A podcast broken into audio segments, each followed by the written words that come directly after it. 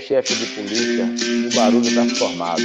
Tem um cara lá na praça batendo seu soldado. O capitão saiu dizendo, o tenente está desmaiado. Seu caboclo no direito, não me arrume confusão, não pode ser um só cara batendo no batalhão. Diz que o cara não é gente, é difícil segurar. Ele é filho de Exu, é besouro Magangá.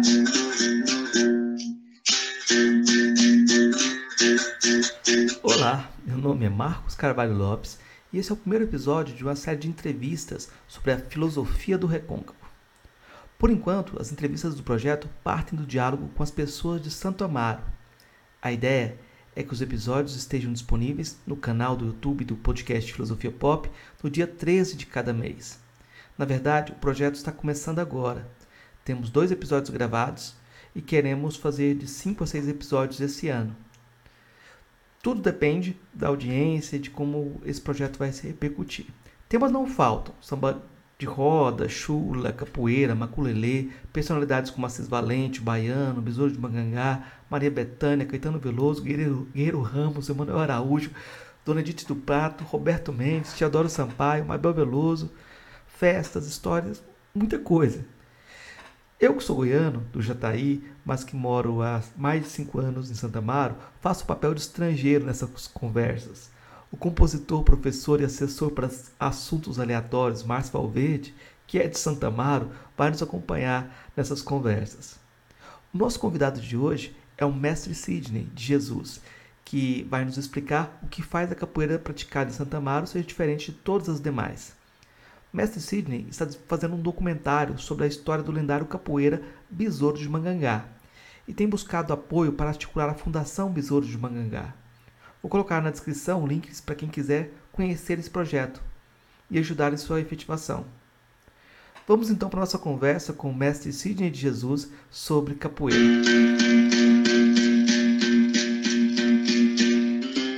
Então a gente começa esse projeto de diálogo com a cultura de Santa Amaro e eu vou começar já conversando com um dos mestres de Santa Amaro, que é o mestre Cid de Jesus, né? O mestre da capoeira, um, uma pessoa que é, tem uma trajetória muito interessante dentro da, da capoeira, mas também uma trajetória como sindicalista, como trabalhador, né? E ele vai poder desvendar um pouco do que é a capoeira de Santa Amaro. Nessa entrevista, em todas as entrevistas desse projeto, a gente vai trabalhar eu e o Márcio Valverde, entrevistando as pessoas.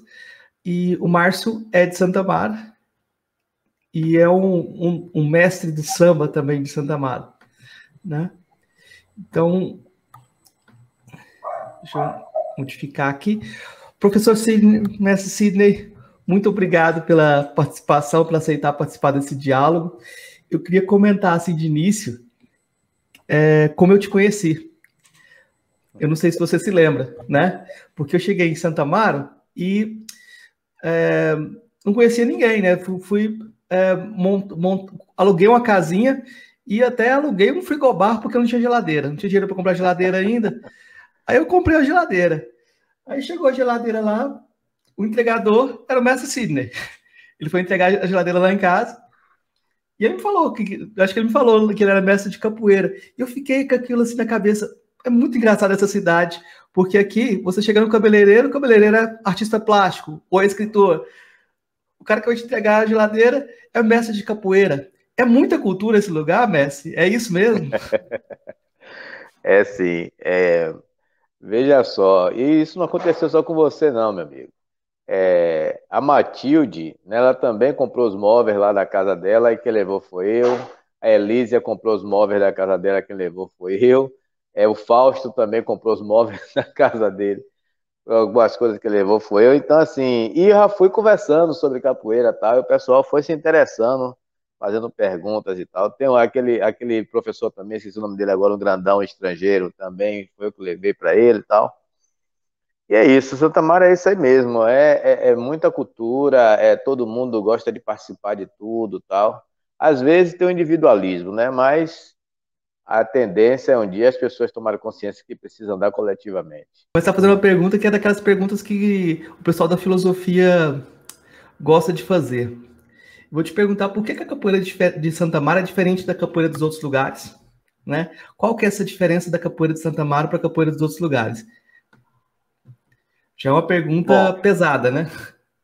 É, é uma pergunta importante, mas ela tem uma resposta até certo ponto fácil, né? Se a gente for levar em consideração que a capoeira jogada, a capoeira na roda, ela é um teatro, né? Então ela vai representar a história passada em cada lugar, né? E a capoeira de Santa Amaro, ela vem numa, numa proposta de luta mesmo, né? Eu recentemente, eu estou falando recentemente, por volta aí de mais ou menos um ano ou dois anos, eu vim descobrir que eu já sabia capoeira antes do que eu imaginava. Aí você perguntou, como é isso? Porque a gente aprende capoeira aqui lutando, né? ou brincando, né? aprendia né? aqui em Santa Amaro. E eu aprendi a me defender na luta com os movimentos de capoeira. E ali eu já era capoeira, ali já era capoeira, porque eu não sabia distinguir a capoeira da roda da capoeira luta. Só com o passar dos tempos é que eu vim perceber isso. Então, essa capoeira que a gente faz em Santa é a capoeira que o mestre Besouro fez, é a capoeira que o mestre Cobrinha Verde fez, é a capoeira que Siri de Mangue fez, é a capoeira do, do mestre Limão fez, só que a gente faz ela de forma ensaiada, teatral, demonstrativa. Não é aquela capoeira que vai ter a mesma função que o mestre Besouro te dava para ela e o mestre João. Todos os dois morreram assassinados, né? O mestre, o mestre Besouro, né, que hoje faz inclusive 96 anos, se eu não estiver enganado, do falecimento dele. Ele morreu em 1924. Né? E o mestre João também morreu é, assassinado, salvo engano, em 1983, se eu não estiver enganado. É, mestre João, por exemplo, eu já vi ele derrubar dois, duas pessoas num único rabo de arraia. Né? Então, isso é o que? Muita técnica, muita abertura, muita força física. E essa é a capoeira de Santa Amaro, né? Ah, hoje você vai em Goiás ou em São Paulo, você vai encontrar também uma capoeira forte, mas você vai também, também, também vai encontrar uma capoeira mais é, rica de acrobacia. Não é que ela esteja errada, nem que ela seja feia, mas é a capoeira que eles fazem, né? Tem a capoeira forte, que serve para luta também, mas eles, por exemplo, eu tenho visto alguns mestres aí, acho até muito bonito, eles fazem uma capoeira que se distancia um pouco da prática da capoeira Santa Mara. Rapaz, eu estou ouvindo só vocês dois aqui, mas eu queria dizer, é, dizer bem-vindo, né, ao mestre, dizer bem-vindo a esse espaço de diálogo sobre a cidade.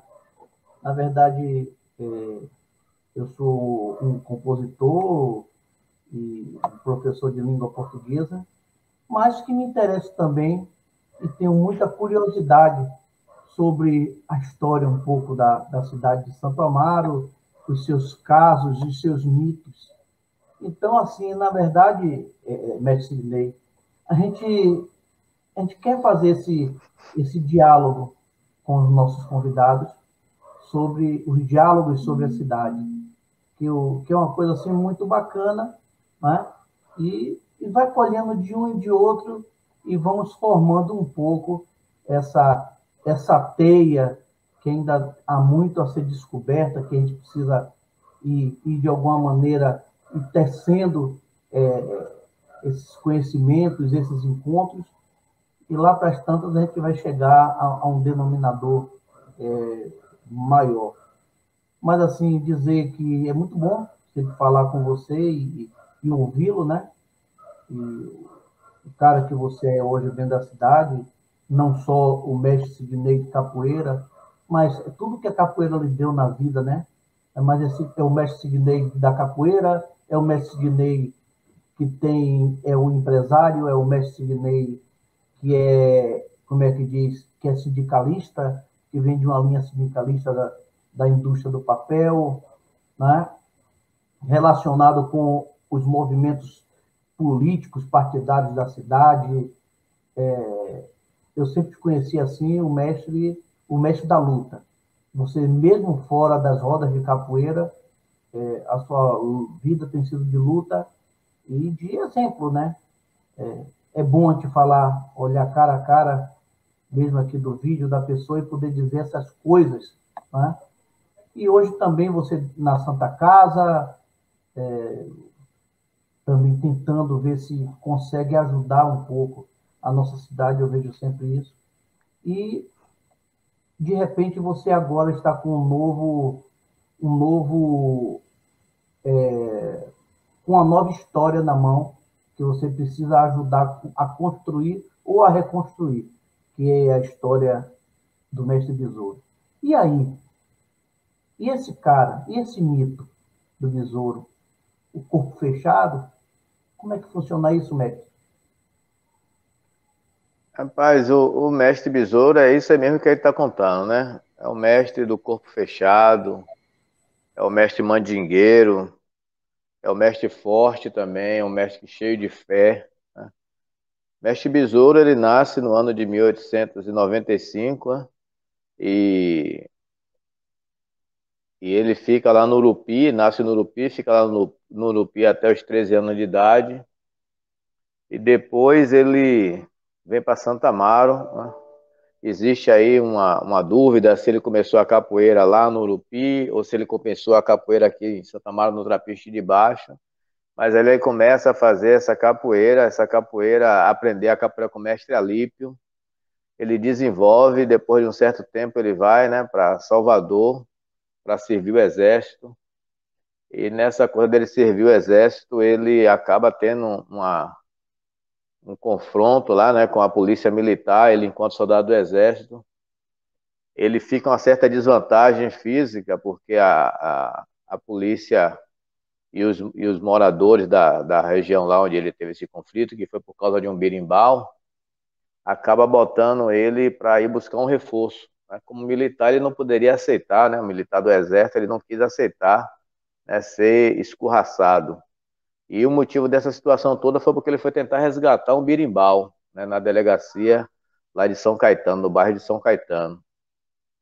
E com isso ele acaba entrando em confronto com, com os militares, né, com os militares da polícia. Tem uma agressão lá, e o superior dele entra em divergência com ele também. Final das contas, ele, por tudo isso, ele acaba sendo expulso do exército. E por ele ter batido nos policiais, na tentativa de resgatar, é bom que seja ressaltado isso, resgatar esse berimbau, ele acaba se transformando no fugitivo da polícia, da justiça. Fugitivo da justiça. Ele aí não tem mais pousada certa, ele já mora em Santa Amaro, mora em Maracangalha, ele já vai para Rio Fundo, ele já vai para Terra Nova, vai para Lamarão, fica rodando aqui nessa região.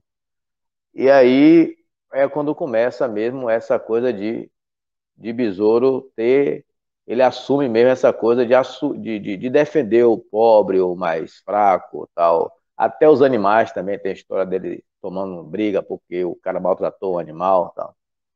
E aí você vai ver lá, Besouro tem, ele vai a, a, procura a mãe de santo dele, né? Fecha o corpo. Existe outra divergência com relação a isso também, né? Besouro tinha um livro de São Cipriano, mas como é que ele poderia ter um livro de São Cipriano se ele era analfabeto. Será que ele era analfabeto mesmo? Né? Dona que era irmã dele, era professora, foi minha professora né, de banca. Foi professora de Netinho Esquitini, que é advogado, Glória, a irmã dele, né? É... Caetano, que foi irmão dele, também era uma pessoa letrada, lia muito e tal. Então, será que ele realmente ele era analfabeto? Tem uma dúvida aí. Mas ele aí tinha um livro de São Cipriano com as orações dele, que ele poderia também aprender as orações sem precisar ler, alguém ensinar ele. Tinha a fava da Índia introduzida debaixo da pele, né? E tinha o patuá dele. Eram as, as proteções que ele acreditava, né? Além das orações. E aí, é, Besouro, toda vez que tinha uma situação onde ele divergia, ele discordava, ele tomava a frente, assumia a luta, né? E ia e a tentar fazer justiça com a capoeira, pela capoeira, através da capoeira.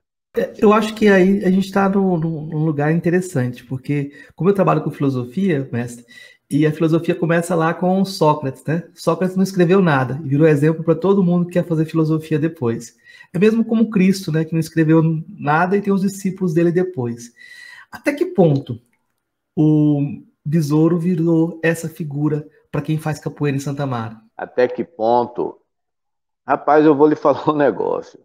Márcio falou né, uma coisa interessante aí. O Sidney é, é sindicalista, é empresário, é capoeirista.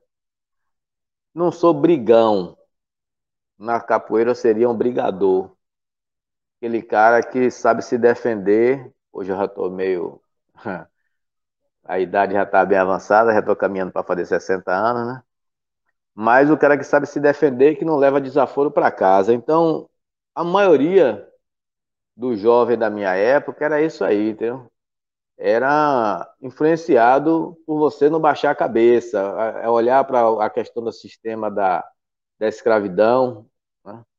E você não aceitar o patrão. Então, a partir do momento que eu sou um empreendedor, é porque eu não aceito o patrão. A partir do momento que eu sou um, um sindicalista, é porque eu quero a correção do meu direito, certo? Se você não está me dando meus direitos, eu estou exigindo ali. E aí eu não me coloco mais dentro da empresa, eu passo a ficar do lado de fora da empresa, lutando pelos meus direitos e os direitos de meus companheiros, de meus camaradas. Então, acho que Besouro ele fez, foi isso aí. Ele influenciou com o comportamento dele de, de, de, mudança de casa, mudança de lugar, mudança de espaço e de reivindicar mesmo. Né? Você vai encontrar vários momentos da, da vida do mestre Besouro, das histórias que eu ouvi falar, e ele discordou ali porque o jeito de fazer a procissão de Nossa Senhora dos Navegantes passou a ser para elite, ele discordou e volta para a mão do povo né? fechou o comércio, morreu um comerciante, fechou o comércio, morreu um feirante, não fechou, fecha porque morreu um feirante, porque tem que ser direitos iguais, né? quebrou para São Caetano, o que era isso? Vai receber um pagamento, trabalhou, trabalhou, trabalhou, na hora não recebeu, quando vai receber o dinheiro na mão do patrão, o patrão disse que não tem o dinheiro porque quebrou para São Caetano, que era um provérbio usado naquela época, ele quebrar todo mundo no pau, porque tem que, trabalhou, tem que receber o dinheiro. Então, dentro do que ele tinha em mãos, é isso aí. Né? Ele usava a capoeira para poder valer, fazer valer o direito. Ah, eu queria que você, então, mestre, contasse uma história para gente. A história de como. Mas... É, aquela história de 1989, de uma, de uma coisa que, do seu encontro com o mestre Carcará, porque eu acho que isso exemplifica muito como você. É, isso que você está falando sobre você e como você tem um pouco dessa máscara do besouro dentro dessa posição de sindicalista. É. O, o, essa coisa, eu tenho algumas histórias, né? De hoje até alguns policiais eles falam comigo tal. Naquela época era todo mundo muito jovem, né? Sangue no olho, como a gente falava antigamente e eu me coloquei ao lado do trabalhador, enquanto algumas pessoas foram para o lado do Estado, né, por talvez pela necessidade do trabalho, do emprego, ou talvez por uma orientação equivocada também. Mas é, a gente teve muitos conflitos e confrontos mesmo, lutas mesmo, brigas e tal. Eu acho que a, a briga que mais me impressiona, que impressiona a mim mesmo, foi uma situação que eu passei ali no lado da igreja, né, do, na igreja, não, da prefeitura daqui de Santa Maria, e a gente tem como testemunha aí o Chico Porto, né? Que ele me ajudou muito, eu devo muito a ele por isso. A gente teve um confronto forte, vi a polícia de choque de Salvador, de Feira tal, cercar a cidade, eu defendendo o direito lá dos trabalhadores rurais, e o prefeito da época mandou derrubar né, o, o sindicato, passou o trator por cima, e depois os trabalhadores foram reivindicar a reconstrução ou a indenização e o prefeito disse que não ia dar.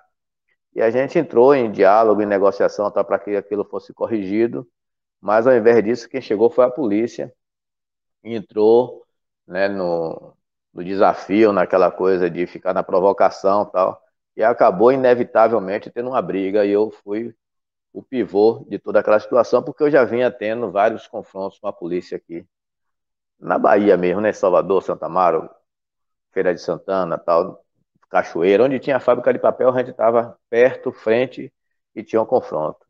E aí, em um certo momento, a guarnição me cercou, né, do lado ali da prefeitura. Segundo o inquérito, que eu, eu só tenho a primeira página, não sei como ele desapareceu aqui, mas ele está lá no, em Salvador, no ML, né, no Instituto Médico Legal. Ele tem uma, uma partição que ele resiste, que ele guarda esses, esses documentos e tem no fórum daqui de Santa Amaro também. E os policiais atiraram de mim, segundo o relato lá do, do, do processo, 32 tiros, numa distância de mais ou menos 5 metros, e nenhum tiro pegou em mim. Né? Eu aí consegui sair, também não, não me, Não me pergunte como foi que eu consegui fazer isso, porque eu não sei. Não me pergunte como eu passei por cima daquele portão ali também, que eu não sei. Eu pulei aquele portão que ficava com a boca, pulei para dentro, depois eu pulei para fora, depois eu tomei a prefeitura, expulsei os guardas municipais, né? Tomei a prefeitura e aí começou o inferno, né? Veio essas polícias todas que eu citei aí. E aí eu tentava, não tinha celular, não tinha nenhum meio de comunicação. Quem fez esse papel foi Chico Porto, que conseguiu falar com um amigo meu chamado Peri Falcon, em Salvador, na época, se eu não estiver enganado, o governador, com certeza era ele, era Valdir Pires. E aí Valdir Pires pegou, deu a ordem para mandar me soltar. Né? Mesmo assim, os caras, a polícia civil e militar, me deu um chá, tipo assim, não soltou algo de primeira, não. Eu fiquei lá respondendo o, o, perguntas e tal, sendo ameaçado o tempo inteiro. Ninguém bateu em mim, nem nada, mas é, eu fiquei o tempo todo sobre a mira deles, né, o escopeta, tá, aquela coisa toda, uma pressão violenta. E assim, a, é, esse confronto foi o que mais me deixou assim impressionado. tive vários, né, tanto em Santa Mara como em Feira, como em Salvador, mas esse pela gravidade dos tiros, a distância que eu estava, né, da, da polícia e a quantidade de tiros que eles deram, dos tiros que eles deram, e não pegou nenhum. E como eu disse, tem testemunha, né? Tem várias, tem BA aqui da, daqui do, do Sinibu, que é eletricista, do Sinibu não, do, da Caixa d'Água, que é eletricista, tem, tem Arigó, que estava lá também, tem Judásio, que mora no Jericó, tem Chico Porto, que todo mundo conhece na cidade, foi secretário de Cultura recentemente. Então, essa, esse, desses confrontos foi o que mais me deixou impressionado comigo mesmo. É, nesse sentido de, de, de impressionar, você falou uma coisa que é importante a gente rememorar que o mestre Carcará estava assistindo esse confronto também, né? Não, e... o mestre Macaco. Mestre, mestre Macaco. Macaco.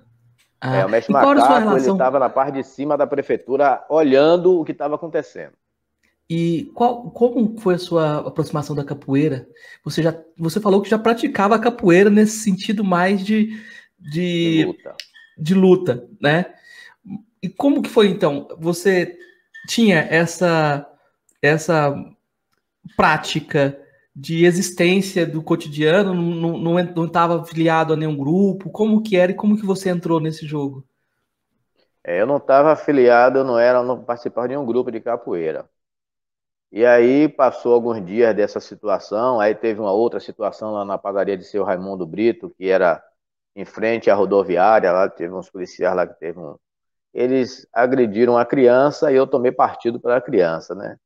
E aí eu os policiais vieram para cima para me prender, eu consegui me livrar deles, né, e contei com a ajuda de Gilvandro. Gilvando é, Gilvando é, é não, Gilvando não, é Zé, Zé, filho de seu Gilvando, que é da tabacaria. Tinha uma tabacaria ali em frente da, ali em frente da, da rodoviária, da Camurugipe.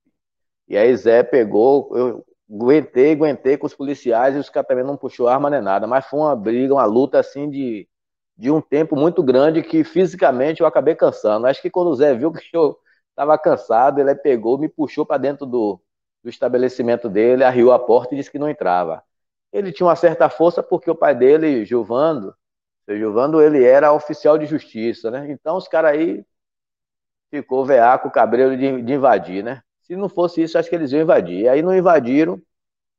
E aí eu peguei, fiquei lá, tal. Depois as polícias foram embora. Aí Zé disse, não, agora vai embora. Eu peguei outro ônibus e peguei um ônibus e fui para Salvador, fiquei uns tempos lá que estava meio complicado. Quando eu voltei, aí eu procurei uma academia, né? Eu disse, não, eu tenho que morar em Santa Mara, eu não vou sair de Santa Mara por causa de nada, não.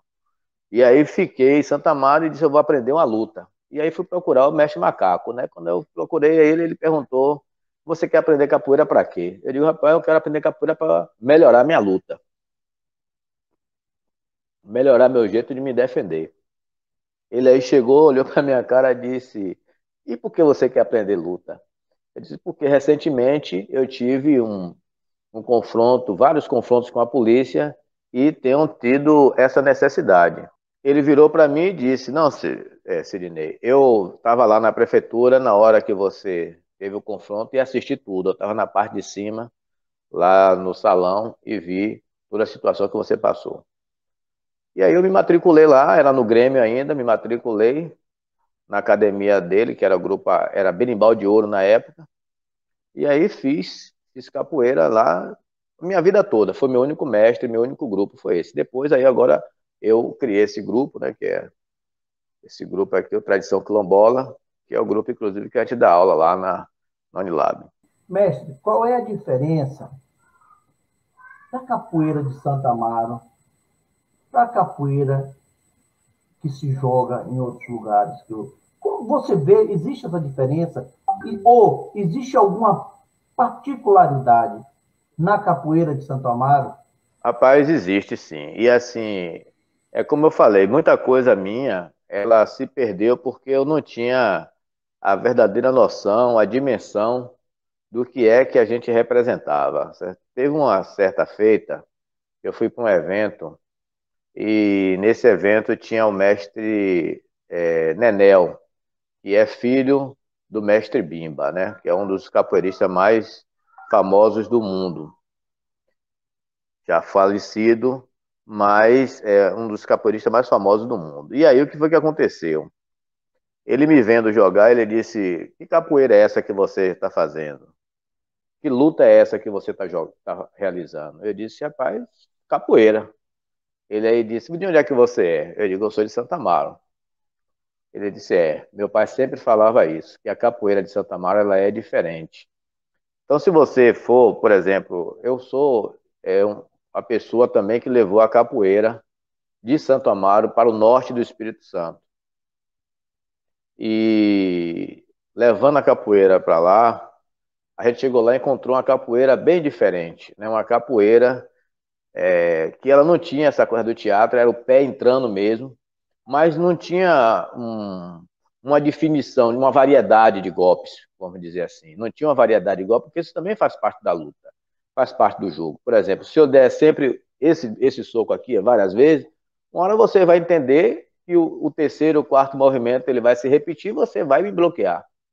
E a capoeira de Santa Mara é isso, é diversidade de golpes, é muita técnica, é muito controle de, de, de emocional também, não deixar a coisa, não deixar a coisa é, te dominar, né? Você se dominar pela emoção. E também você tem que ter a, a questão da malícia, né? Como o mestre Carcará sempre fala e outros mestres falavam, né?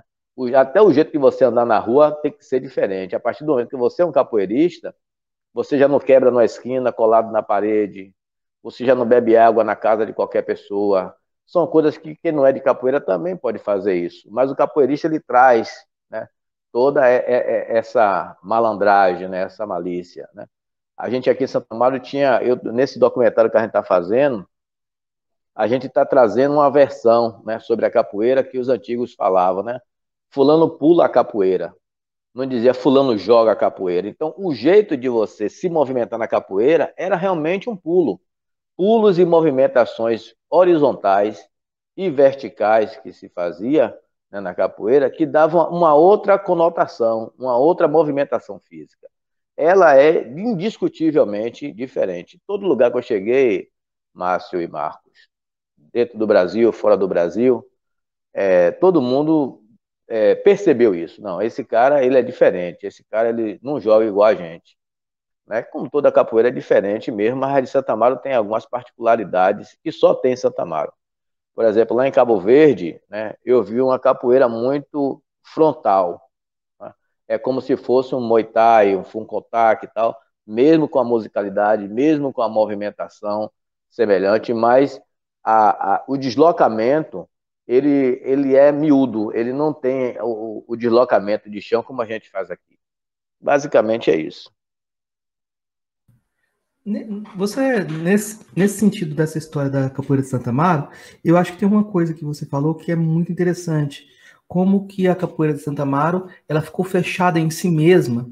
Depois do besouro, parece que tem um vácuo de mestres, né? tem um período que parece que não tem mestres, e a capoeira vira algo que eu... É, que não se encaixa dentro desse modelo que a gente está falando aqui de escolas muito formais, né? Só depois de um tempo parece ter um espaço Parece que ela fica fechada em si mesma, é isso? Como é que é esse período? E o que, que há de transição? Outra coisa, Cid, que você colocou que eu acho interessante. Como que o, pessoal, uh, mesmo quando começa a se organizar, há uma disputa também, assim, não deixa todo mundo jogar, não. Um acaba com a roda do outro, né? Como é que era isso? Eu acho que aí tem muita coisa para contar. Então, realmente, essa coisa do vácuo que você falou aí, do, e a gente perdeu muito com isso, né? Porque alguns mestres eles tinham na, na sua, na sua é, definição de vida que o mestre morre com o seu saber. As pessoas não passavam de um para o outro, né? O saber, como as coisas. Esse toque mesmo que provavelmente a gente vai tocar aqui daqui a pouco, né? que você já me recomendou, Santa Mara invertido, é... ele estava perdido esse toque estava perdido. Só uma pessoa tocava aqui e não ensinava. Né? Quando tocava, dizia que era um dizia que era um improviso, mas era um toque Bertinho Santa Amaro. Por um acaso, um dia, eu pesquisando, encontrei vários toques de, de Mestre Gato, e ele aí fala, né? Santa Amaro invertido. São Bento, toque de Santa Amaro invertido ou São Bento invertido. E aí eu fui ouvir e disse, não, esse toque é que fulano toca tal, e não é improviso, não. Isso aqui é um toque mesmo de capoeira. Aí fui pesquisar e fui descobrindo a história do toque, né? Que as pessoas faziam o jogo da capoeira mesmo com aquele toque. Então, é, esse vácuo que você está falando aí, ele acontece da seguinte forma. Você tem né, o, o mestre Besouro, o mestre Cobrinha Verde, é, o mestre é, Siri de Mangue, que participavam das rodas, eles andavam em grupos, é, grupos de pessoas, não grupos de capoeira fulano, Beltrano, Ciclano, tal, se juntava e fazia uma roda. Fulano, Beltrano, Ciclano ia para uma festa, ia trabalhar, tal, eles andavam juntos, mas não era um grupo formal como você tem hoje. E aí você tem outras pessoas que não se destacaram tanto, né, na, no mundo da capoeira a nível estadual, porque a gente tem essa limitação a nível estadual mesmo. E aí depois você tem você tem aí é, uma, uma geração que chega já fazendo nome mesmo, né, que foi Amaral, que tem a primeira academia de Santa Amaro e tem, faz o primeiro evento de Santa Amaro de capoeira. E aí nesse, nesse processo já surge a figura do mestre Limão, né, que também morreu assassinado lá no Ponto do Carvão, entre o Ponto do Carvão e a Cepel, mas ele foi um capoeirista bom, forte, inclusive tem muitos alunos né, em São Paulo, muitos alunos mesmo, e o nome dele Limão é porque ele era comerciante, ele vendia limão mesmo, e nessas idas e vindas dele de São Paulo para Bahia e da Bahia para São Paulo, ele também levava a capoeira, e aí ele foi se, se é, firmando né, na capoeira lá no Sudeste, e conseguiu ter um trabalho e deixou lá uma semente. Mas numa ida, uma volta dessa para a Bahia, ele teve um confronto com os alagoanos aí e tal, que acabaram é, matando ele, assassinando ele. Mas aí você tem essa, essa, essa, essa, esse período do Mestre Limão, que foi um período forte, porém curto. E durante muitos anos, quem segurou a capoeira de Santa Amaro foi o mestre Ferreirinha e o mestre Carcará. Né? Mas qual é a história do mestre Ferreirinha e do mestre Carcará? Né? Que eles chegaram a ter academias e alunos e tal. O mestre Carcará, ele é aluno do mestre Vivi, que era filho, mestre Vivi era filho do mestre é, Popó. E o mestre o mestre Ferreirinha, ele era aluno do mestre Asa Branca. E o mestre Ferreirinha não era de Santa Amaro, mas ele fez raiz em Santa Amaro, deixou família em Santa Amaro tal. Então, durante décadas, mais décadas mesmo, só se tinha em Santa Amaro esses dois mestres, mestre Ferreirinha e mestre Carcará. E aí depois veio surgindo o mestre Dimas e tal, e depois de um bom tempo aí vem o mestre Adó, mestre Macaco e tal, e aí vai mudando a, a configuração da capoeira de Santa Amaro. Mas durante muito tempo, ou você era de uma linha ou de outra, ou você era vinha da linha de Ferreirinha, ou você vinha da linha do mestre Carcará. E, e tinha outra questão, né? A capoeira não aparecia na rua.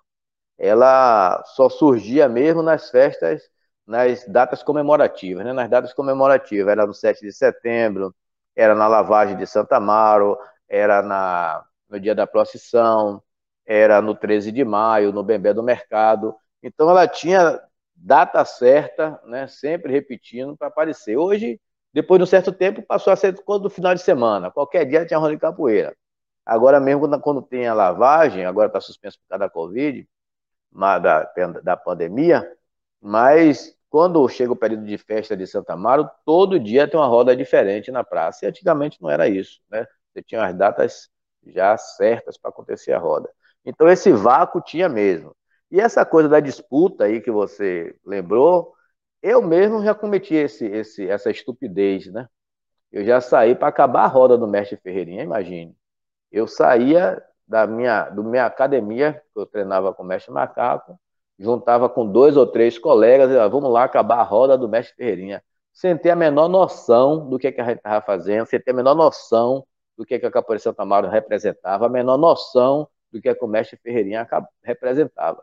E a gente ia para lá perturbar o trabalho de uma pessoa que merecia aplausos. A gente chegou lá em. É, é, não chegou, não. A gente vi, passei a assistir alguns vídeos aí, você vai ver Mestre Ferreirinha no Rio Grande do Sul, Mestre Ferreirinha em, Salvador, Mestre Ferreirinha em Santa Catarina, o teatro cheio, os ginásios cheios, para poder assistir Mestre Ferreirinha jogar capoeira, e a gente não sabia, não tinha noção do que era isso.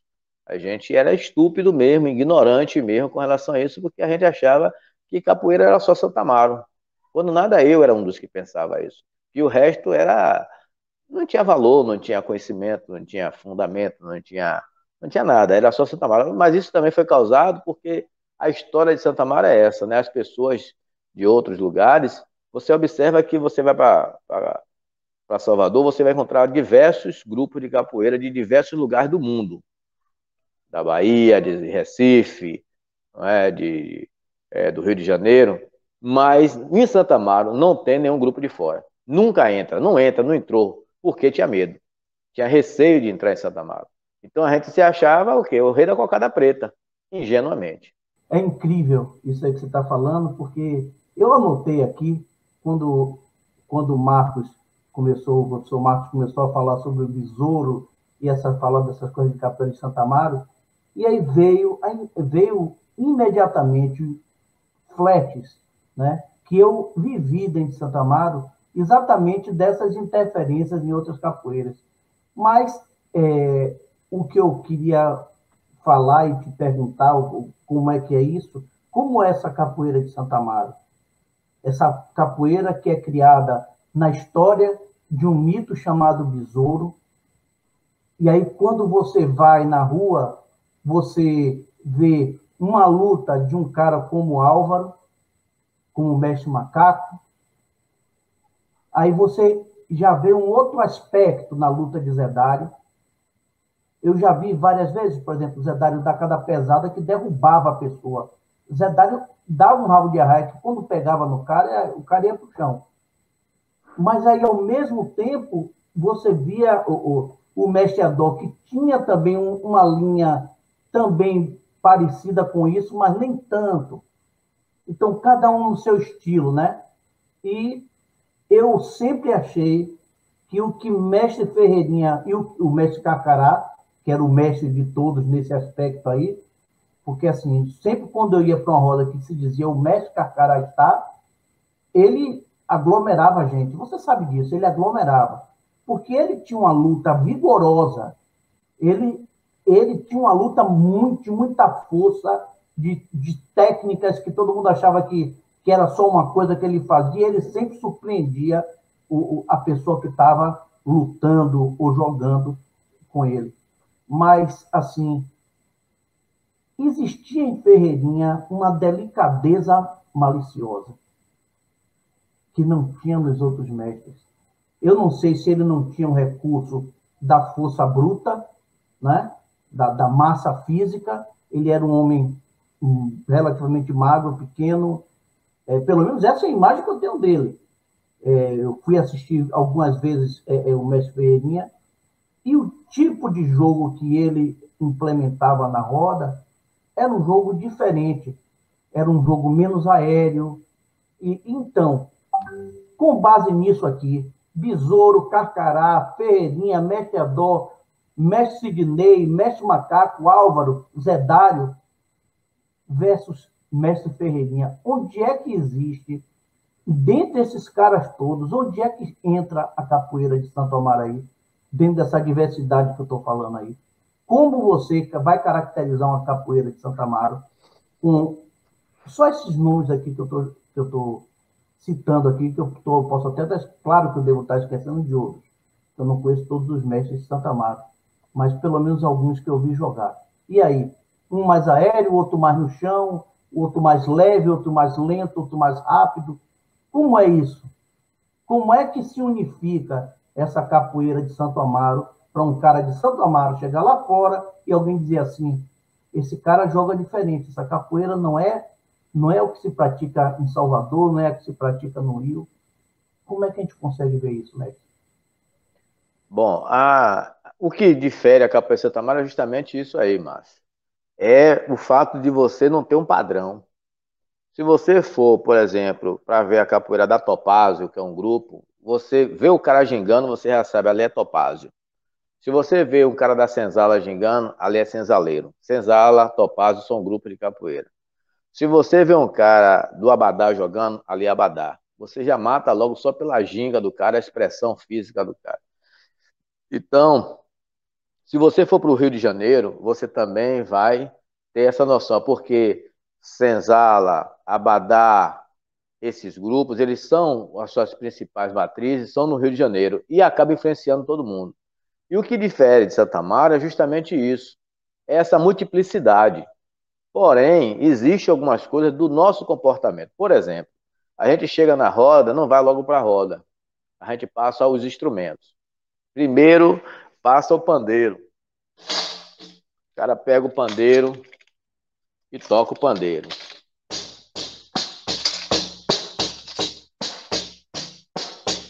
Toca o pandeiro, depois ele vai e pede para tocar o atabaque. Depois ele vai pedir o birimbau. Se der, deu. Se não der, não deu. Depois ele vai cantar. Isso aí já é uma coisa que não é todo mundo que faz. A maioria dos capoeiristas já chega e já quer logo jogar. Então Santa Mara tem essa esse padrão, tem essa característica, né? Do jeito como você chega na roda. Os caras já tá vendo que você chegou diferente. Depois você pede para cantar. Quando você canta, você geralmente, para quem mantém a raiz, ele vai cantar as músicas tradicionais. Por exemplo, vou dizer a meu senhor que a manteiga derramou, e a manteiga não é minha, é da filha do doutor. Vou dizer a meu senhor que a manteiga derramou, Oi, a manteiga caiu na água, logo ela se molhou. Ali já é um sotaque. Um sotaque da capoeira quer dizer uma indireta.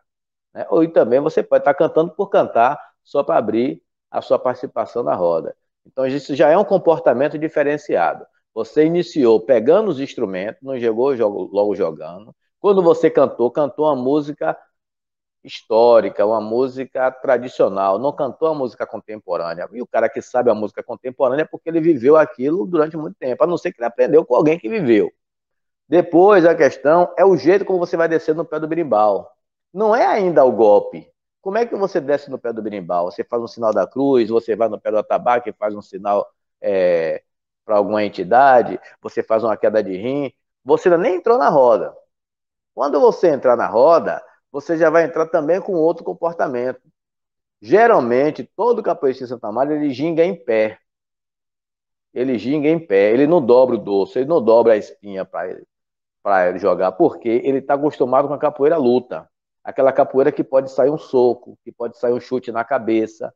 Então, se você está com a cabeça, o corpo dobrado, e ele está numa linha reta, na próximo do adversário, facilita, você fica vulnerável e você pode tomar um golpe e não ter condições de recuar seu corpo, de atrasar o passo e recuar o corpo para esquivar.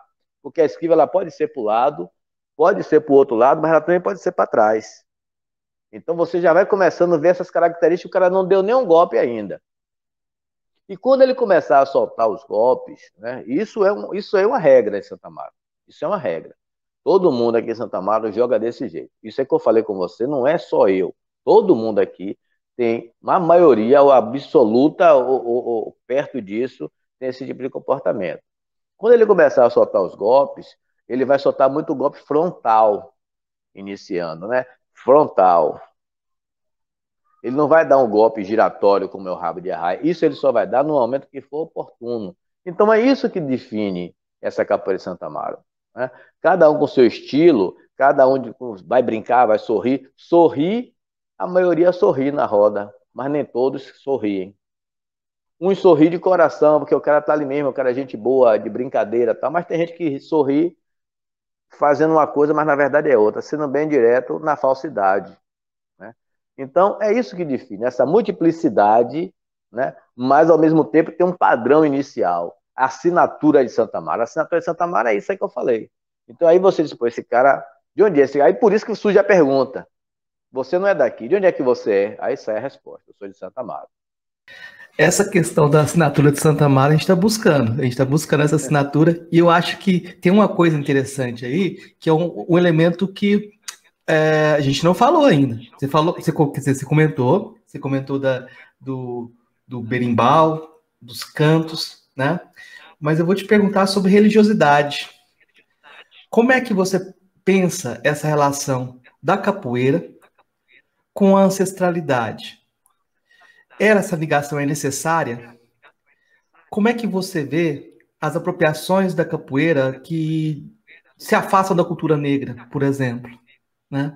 Em Santa Amaro, essa vinculação, por exemplo, você falou do, do, do, livro de Cipriano que o Besouro tinha, né? mas também falou do corpo fechado dele, né? Como é que essa relação religio... é a religiosidade dentro da capoeira? Santa Mar. Veja só, quando a gente fala, não sei se, se o professor conhece a história de São Cipriano, né? São Cipriano é um livro de bruxaria. Né? O São Cipriano ele não é um santo da Igreja Católica, né? Ele tem esse livro, é um livro de bruxaria, um livro de magia. Então tem tudo a ver com a questão do, do corpo fechado. O corpo fechado é uma questão mística também, né? Embora o pessoal do Candomblé também faça é, o fechamento do corpo, mas numa outra, numa outra filosofia, não do, do São Cipriano, mas no final das contas é uma proteção, é uma questão mística. Né? É, eu, por exemplo, eu não me aprofundo nessa questão religiosa, até porque é, minha avó, Fanu, que é a dona dessa casa aqui, agora onde é minha academia, e minha avó Tazinha, que eram pessoas né, bastante antigas e da roça que conheciam isso, elas assim, o tempo inteiro diziam, meu filho, não se meta nisso, não entre nisso. Por exemplo, para simplificar, o livro de São Cipriano, segundo a lenda, segundo as falas, não a lenda, as falas, que eu já ouvi, é, ele vai lhe dar sete anos de vida boa. Você vai conquistar a mulher que você quiser, você vai ganhar no jogo, você bala não vale furar, faca não vale furar, mas depois vai ser sete anos de atraso, sete anos de, de coisas boas que você vai conseguir, e o resto de sua vida vai ser atraso. Você só vai ter uma roupa no corpo quando você tiver que morrer, quando você for morrer, inclusive você vai saber o dia que você morre, para você ter que tirar a, a fava da Índia, né, do seu braço, da sua pele. Se você não tirar, você fica a pele e osso e não morre enquanto não tirar. Então, isso é fantástico, isso é mentira, isso é, é, é surrealismo. O que eu posso dizer, parceiro, foi que eu tive uma experiência com uma pessoa que tinha um livro de São Cipriano, que tinha a fava da Índia e que tinha o patuá, e eu vi isso acontecer. Infelizmente, eu tinha um amigo que ele tinha esses recursos da mandingagem, lembrando que a, a mandinga que a gente fala aqui não é a mesma proposta, não é a mesma situação da mandinga que todo mundo conhece na África, para quem estuda a África sabe que mandinga lá é uma outra é uma outra é uma outra coisa. Então, eu vi isso aí, eu vi, eu vi, eu convivi com uma pessoa que tinha esses recursos e vi ler lá. Com relação a isso está dentro da capoeira, tem opções. Tem gente que tem, tem gente que não quer ter. Eu, por exemplo, eu sou, eu acredito em Cristo, acredito em Jesus Cristo, acredito em Jesus e tenho minhas orações. Mas as minhas orações, elas são baseadas numa fé ligada ao Cristo, ao Jesus. Eu tenho uma aproximação com o povo da, da, do candomblé? Tenho, tenho, tenho. Nosso documentário agora a gente trouxe uma pessoa que é muito importante no, no candomblé aqui de Santa Amaro, que é o Rock, Pai Rock, ou Babalorixá Rock, e ele é uma pessoa inclusive, é meu irmão da Santa Casa. A gente tem uma relação boa. mas eu não frequento a Igreja Católica. Né? Eu tenho a minha crença, a minha cabeça, a minha fé. Né? Se eu tivesse de dizer, você tem duas religiões? Tenho. Uma é o candomblé, a outra é Jesus Cristo. Jesus Cristo, quando eu falo, é na compreensão do que quer dizer a palavra Jesus e a palavra Cristo, que são palavras que estão juntas, mas não começaram juntas. Na verdade, é interessante a sua, a sua resposta. É, é... Mas, assim, parece que existe um, uma coisa em relação aos mestres de capoeira, é, e essa pergunta é, de, do professor Marcos é muito pertinente. Sempre se cria um mito em cima do, dos mestres de capoeira. Então, todo mundo sempre diz, não, aquele mestre ali, o tal mestre tem um corpo fechado, né? Por, por isso, é, por isso essa pergunta, né? Eu acho que é, que é, que é assim, muito, muito interessante. Mas, é, apesar de ver tudo e, e, e ainda voltando àquela questão do, da capoeira de Santa Amaro, sendo uma capoeira é, diferente. Essas questões de, de misturar, que mistura, lá faz tantas você vê que mistura, misturar a, a religiosidade da capoeira, ela não nasce dentro do candomblé, também isso não seria, isso seria, seria equivocado dizer que, que a capoeira, em parte, ela vem como, como um suporte é, é, técnico para que se cultue os orixás, e ali você tem as capoeiras ao redor para proteger esse povo de santo que é massacrado o tempo inteiro. Por exemplo, eu vou citar um exemplo do que é que eu quero lhe perguntar e, e ver como é que você pensa, qual a sua visão em relação a isso. Um ano após a abolição, é, João Obá, João de Obá começou a a festejar o bebê do mercado, do 13 de maio, como uma festa de libertação e levando as oferendas é, a Iemanjá, de feirantes e pescadores, certo? E assim, e a partir daí, nunca se deixou de bater o candomblé. Mas, desde quando eu sou criança, que eu, que eu noto o seguinte, quando você vai ao bembé do mercado, você tem no centro o barracão, que é o núcleo religioso da festa, é o principal núcleo da festa, 13 de maio, é o barracão, mas ao redor dela tinha também os grupos de, de capoeira. Quando eu era pequeno, eu já presenciei vários grupos de capoeira ao redor desse barracão, vários mestres com rodas diferentes é, é, é, de capoeira e até mesmo de maculelê. Isso também, em um certo, no, nos nossos nos tempos atuais, isso virou uma apresentação cultural, religiosa e cultural. Mas naquele tempo, num, tempo mais antigos, onde se proibia bater candomblé, onde se proibia capoeira, que era considerado vadiagem, onde se tocar samba, também as rodas de samba, considerado vadiagem, então, não seria também é, essas, essas movimentações culturais, não seria também parte dessa liturgia religiosa das religiões afro-brasileiras? Olha, eu vou falar com você mais a questão histórica, né? É, os capoeiristas de antigamente, quase todos eles, eles eram ligados ao candomblé. Isso é indiscutível. Muitos deles, atualmente, por exemplo, alguns deles, por exemplo, Railan tem uma ligação com o Candomblé. Mestre Macaco tem aproximação. Mestre Benegó tem aproximação. Mestre Adó é Ogã.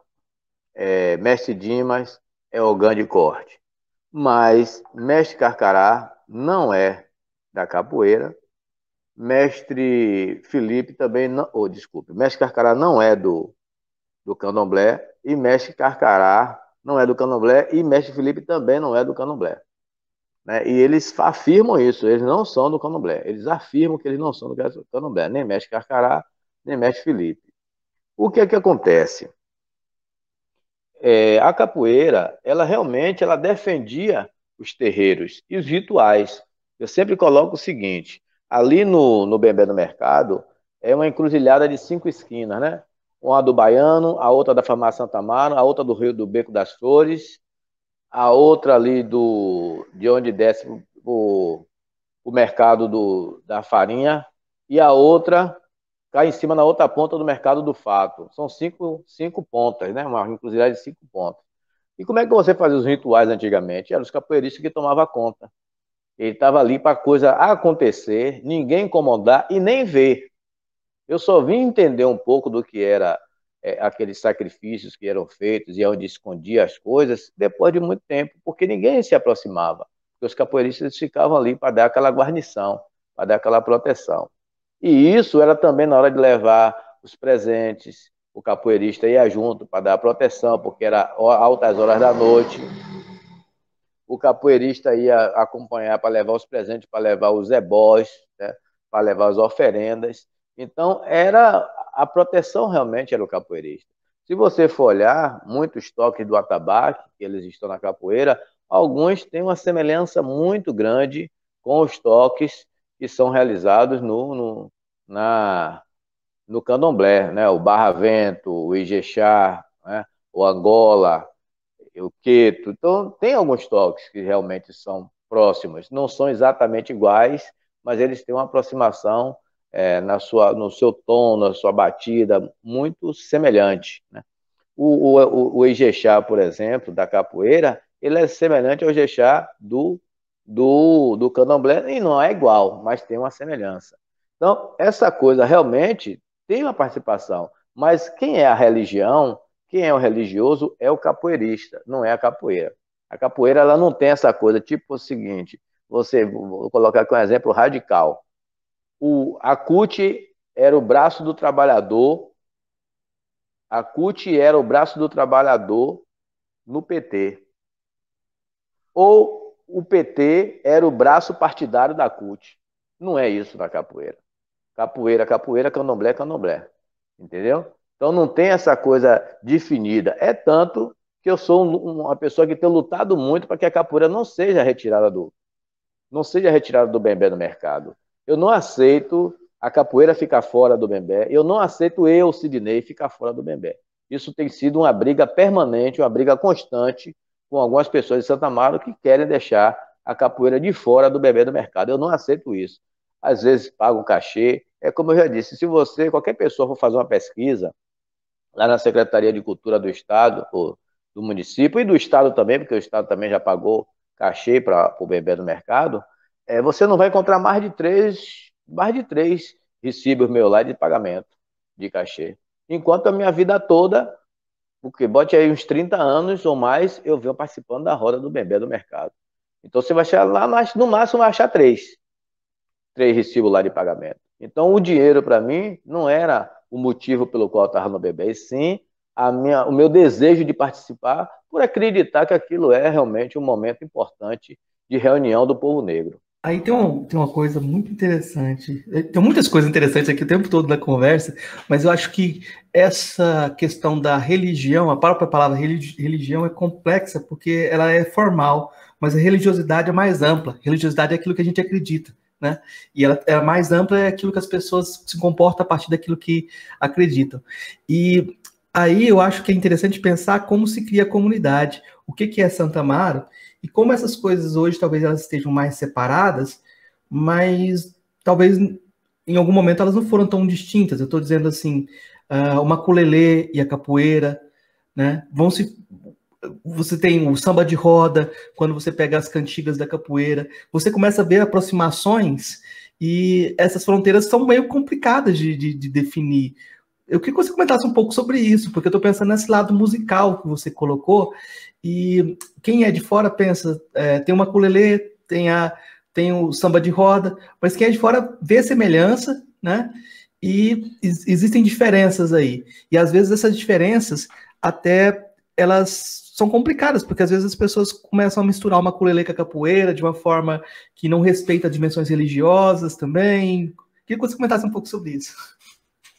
Primeiro, é, você está certo, tem essa questão do respeito né, pelo que você canta. E segundo, que muita coisa realmente que está no maculelê e que está lá no, no, no, samba de roda vem para a capoeira. Tipo, é, samba lelê bateu na porta, samba lelê vai ver quem é.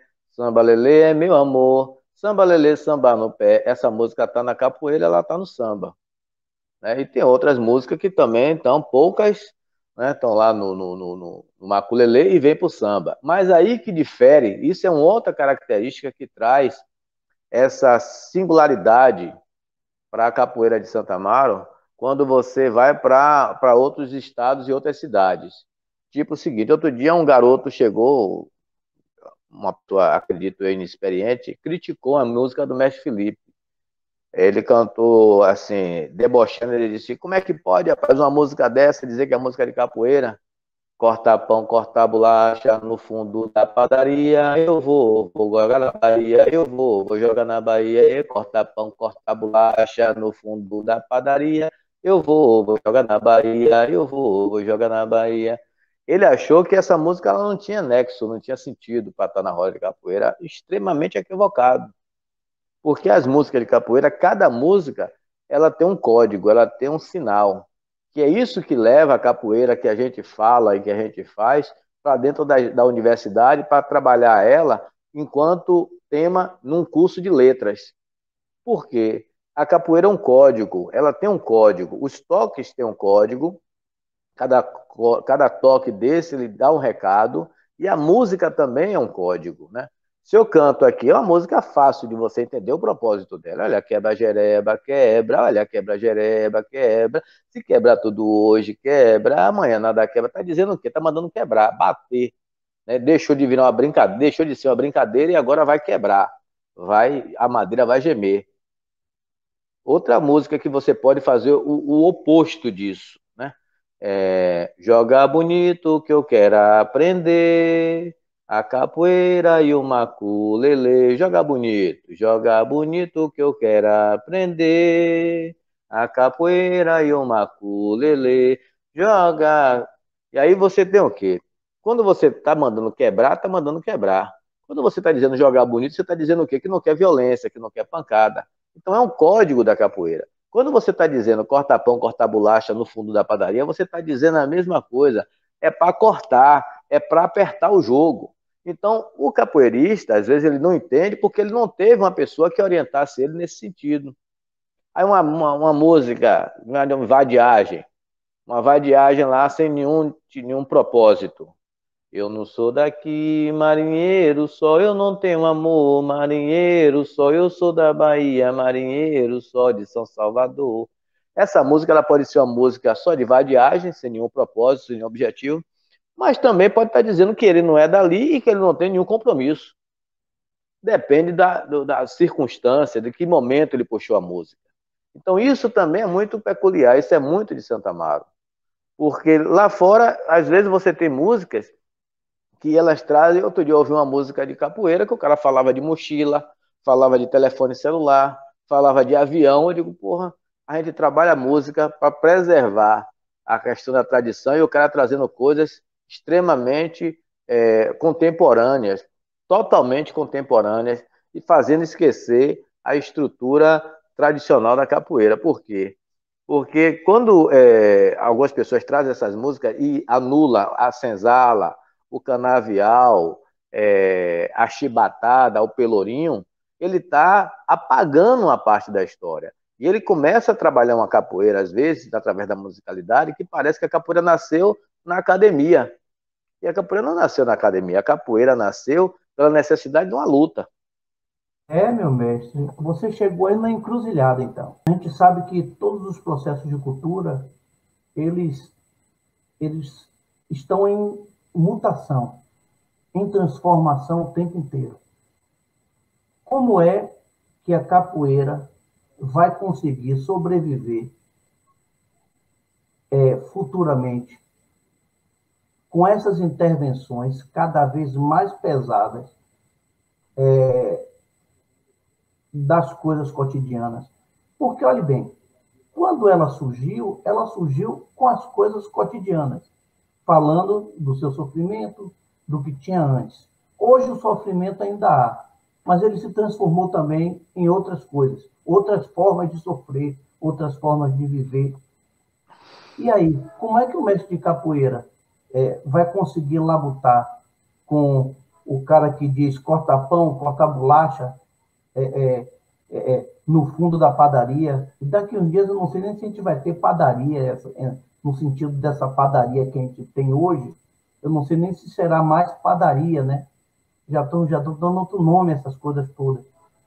E assim, é isso que eu quero saber. Como é que você se vê? Um tradicional fechado ou um tradicional que se abre? Você acha que a capoeira deve se manter tradicional, a capoeira do Pelourinho, a capoeira que foi do sofrimento, mas também que busca a libertação? Ou essa capoeira cotidiana que cada vez mais as academias estão tomando conta e estão se espalhando pelo mundo? O que seguir? Qual, como vai ser esse, esse caminho? O que é que você acha disso? Primeiro, eu acho que a gente tem que preservar, certo? preservar as tradições, se manter numa relação de fidelidade com a ancestralidade, mas aceitar o novo, desde quando ele não elimine o tradicional. Por exemplo, tem alguns movimentos de capoeira aqui que meus alunos fazem, são movimentos tradicionais e movimentos contemporâneos, né? É, por exemplo, tem aqui o salto, um salto, por exemplo, o salto mortal é um movimento antigo do ser humano, até o macaco, um macaco, um macaco animal mesmo lá, o irracional, que não é tão irracional assim, ele faz o macaco, ele pula, ele com a mão no chão ou não, ele pula. Mas aquele salto mais elaborado, aquele salto que parece ser de Olimpíada, é, tem aluno meu que faz. Mas eu não digo ele que não faça. Eu só digo ele que ele tem que saber o momento certo para fazer aquilo. E o lugar certo dele fazer aquilo. Então a gente consegue conviver com o contemporâneo e com o histórico. Só, Alguém... uma, só uma brincadeira, já que a gente está falando de capoeira tradicional, de capoeira, vamos chamar de capoeira moderna, ou que se pensa com a capoeira contemporânea pós-moderna das academias, que às vezes jogam o, o, o, rito no chão. Aquele filme Besouro, o filme, que eu, quando eu vi aquele cara atravessando de um lado do outro da cachoeira, eu achei que, eu, eu achei que era Bruce Lee. Eu tive a sensação de que aquilo era Bruce Lee. Eu tomei um susto. Eu fui assistir no cinema, quando eu vi aquela cena, disse, me deu um baque, eu disse, minha Nossa Senhora, eu vou cair fora daqui. Eu não vou assistir até o final esse negócio, não. Ah, aquele filme tinha muito dessa coisa do, da, do cinema oriental, né? Do, do karatê e tal, dessas lutas orientais, tinha muito ali mesmo. Né? Então, o, o filme Besouro, eu, eu antes eu até era radicalmente contra o filme Besouro, mas depois eu fiz uma reflexão sobre o filme, né? E sobre algumas escritores e produtores é, que trabalham a questão da, da do, do, Mestre Besouro e da, de Santa Amaro, e eu cheguei à seguinte conclusão. Se esses caras também não tivessem feito o que fizeram, né, do jeito que eles quiseram fazer, a gente até hoje estava no ostracismo. O que fez Sidney, por exemplo, abrir os olhos e começar a defender essa capoeira tradicional. Não só eu, o mestre Zedário também faz esse papel, o mestre Badog também faz esse papel de defender essa capoeira como uma terceira, uma, um terceiro estilo de capoeira, capoeira Angola, capoeira regional e capoeira de Santa Amaro. E a capoeira de Santa Amaro como ela ser a primeira, como ela ser a primitiva. Se não fosse essa provocação do filme e do pessoal de fora, talvez a gente tivesse aí achando até hoje que era que nós seríamos o, o rei da cocada preta. E na verdade não somos. A gente ficou para trás. Agora, nesses últimos anos, e com essas possibilidades aí abertas das lives e tal, esses programas, YouTube e tal, o Facebook, o WhatsApp, é que a gente conseguiu dar relevância para o nome da Capoeira Santa Amaro. Porque se fosse só na questão de roda, na questão de treino, a gente, meu amigo, ia levar séculos e talvez não chegasse a lugar nenhum. Porque a quantidade de pessoas que defendem essa proposta é muito pequena. a maioria das pessoas aqui em Santa Maria, elas preferiram, por uma questão até de sobrevivência, aderir a outros estilos. Eu não aderi, eu permaneço. E você comentou isso, como é que eu vou, como, é que eu vou conviver e sobreviver enquanto tradicional dentro dessa desse mar de modernidade que tem na capoeira? Como é que eu vou conseguir fazer isso? Rapaz, enquanto eu tiver vida e saúde, eu vou conseguir permanecer. Mas eu tenho quase certeza que a maioria dos meus alunos vão aderir a outros estilos. Eu não sei se eles vão ter essa persistência, essa força de se manter só na capoeira tradicional. É muito difícil, né? você fazer as coisas, defender bandeiras, ainda mais bandeiras polêmicas, sozinho. Eu, às vezes eu me sinto sozinho dentro desse processo. E isso não é, não é uma coisa simples, não, Márcio e, e Marcos. Isso é uma coisa muito complexa. E quando você está falando isso eu tenho, eu tenho tranquilidade e paz para falar isso aqui com vocês. Quando você está falando de estilo de capoeira regional e, e Angola, eu sei, eu não estou querendo generalizar, mas você está falando também de economia cultural. Economia cultural, meu amigo. Tem gente aí, tem grupo aí que tem 100 mil alunos. Tem grupo aí que tem 200 mil alunos, que o cara tem 70 países o outro está em 40 países. Quando você fala de estilo de capoeira Angola, você está falando também numa produção imensa de material músico, de, de, de berimbau, de, de, de, um, de uma cor X, de um jeito Y, de um jeito de vender roupa, de um jeito de vender o chapéu, de um jeito de vender o boné. É um, tem um, uma rede econômica por trás disso. Não estou aqui querendo ofender ninguém, mas você está falando de uma economia cultural. É uma coisa muito forte. São 6 milhões de capoeiristas, a princípio, que tem no mundo. São 6 milhões, sem contar os admiradores. São 6 milhões de pessoas que fazem capoeira no mundo. E ainda tem o seguinte: ainda tem que ser levado em consideração o seguinte: a capoeira ela é um dos, é, é um, um dos segmentos culturais que mais fortalecem e divulgam a língua portuguesa, com todos os problemas que tem da questão da colonização, né? não esquecendo isso. E também é o, a prática esportiva e cultural que mais traz dinheiro, envio de verbas do exterior para cá, para o Brasil, é a capoeira. Então a gente está falando de economia. Então, quando eu venho com essa proposta, ou nós chegamos aqui com essa proposta de capoeira tradicional, isso não é uma coisa que passa despercebida. Isso é uma coisa que incomoda. E você está falando também de controle, de poder, embora a nossa intenção não seja essa. Eu já estou, como eu já falei, já estou com quase 60 anos de idade. Entendeu? Vamos imaginar aí que eu viva mais 20 ou 30 anos, ou que eu viva mais 20 anos em atividade, como está aí o mestre, o mestre é, Felipe, mais 20 ou 30 anos de idade, que ele está com 94 anos. Então, o meu período está passando. A minha gestão, enquanto, é, enquanto agente cultural, ela está chegando perto do final. Quando a gente fala em capoeira em Santa Amaro, a gente fala de modo de vida, né? A gente falou do besouro e falou da, da ligação com o samba, do maculelê, como essas coisas estão vinculadas à comunidade. E toda vez que a gente sai da comunidade, a gente começa a fazer sucesso, entre aspas, e as pessoas começam a falar mal da gente.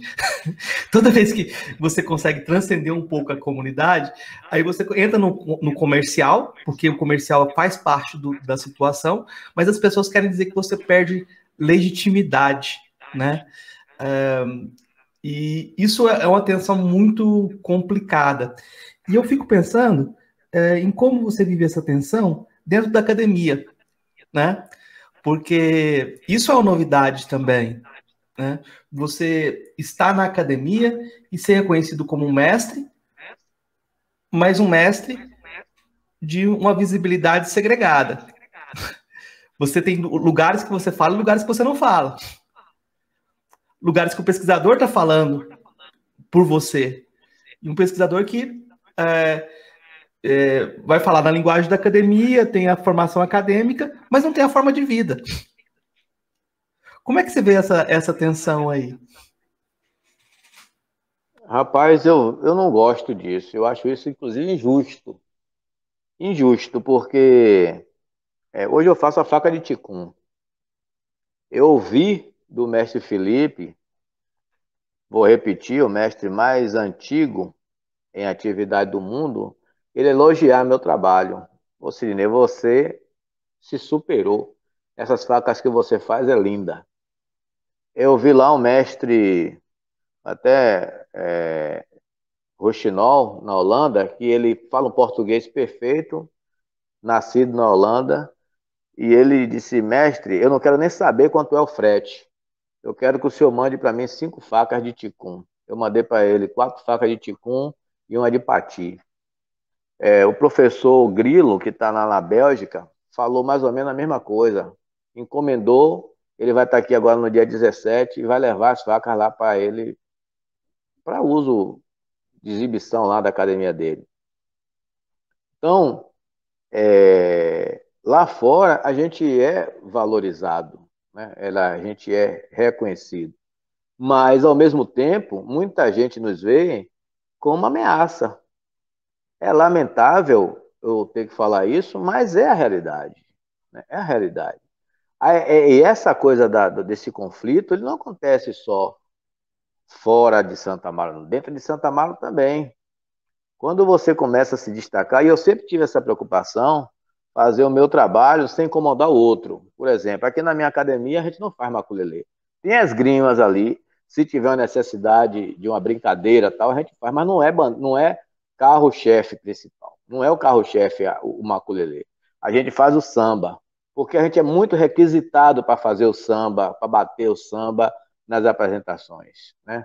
A gente tem aí, é, faz algumas apresentações teatrais, faz sim, faz a, o Santa Maria, a, o jogo de faca e navalha, a gente faz algumas coisas, mas, por exemplo, eu não entro no Nego Fugido, não sei e não me interessei, porque eu acho que quem tem que fazer o Nego Fugido são os descendentes daquelas pessoas que aprenderam a fazer o Nego Fugido.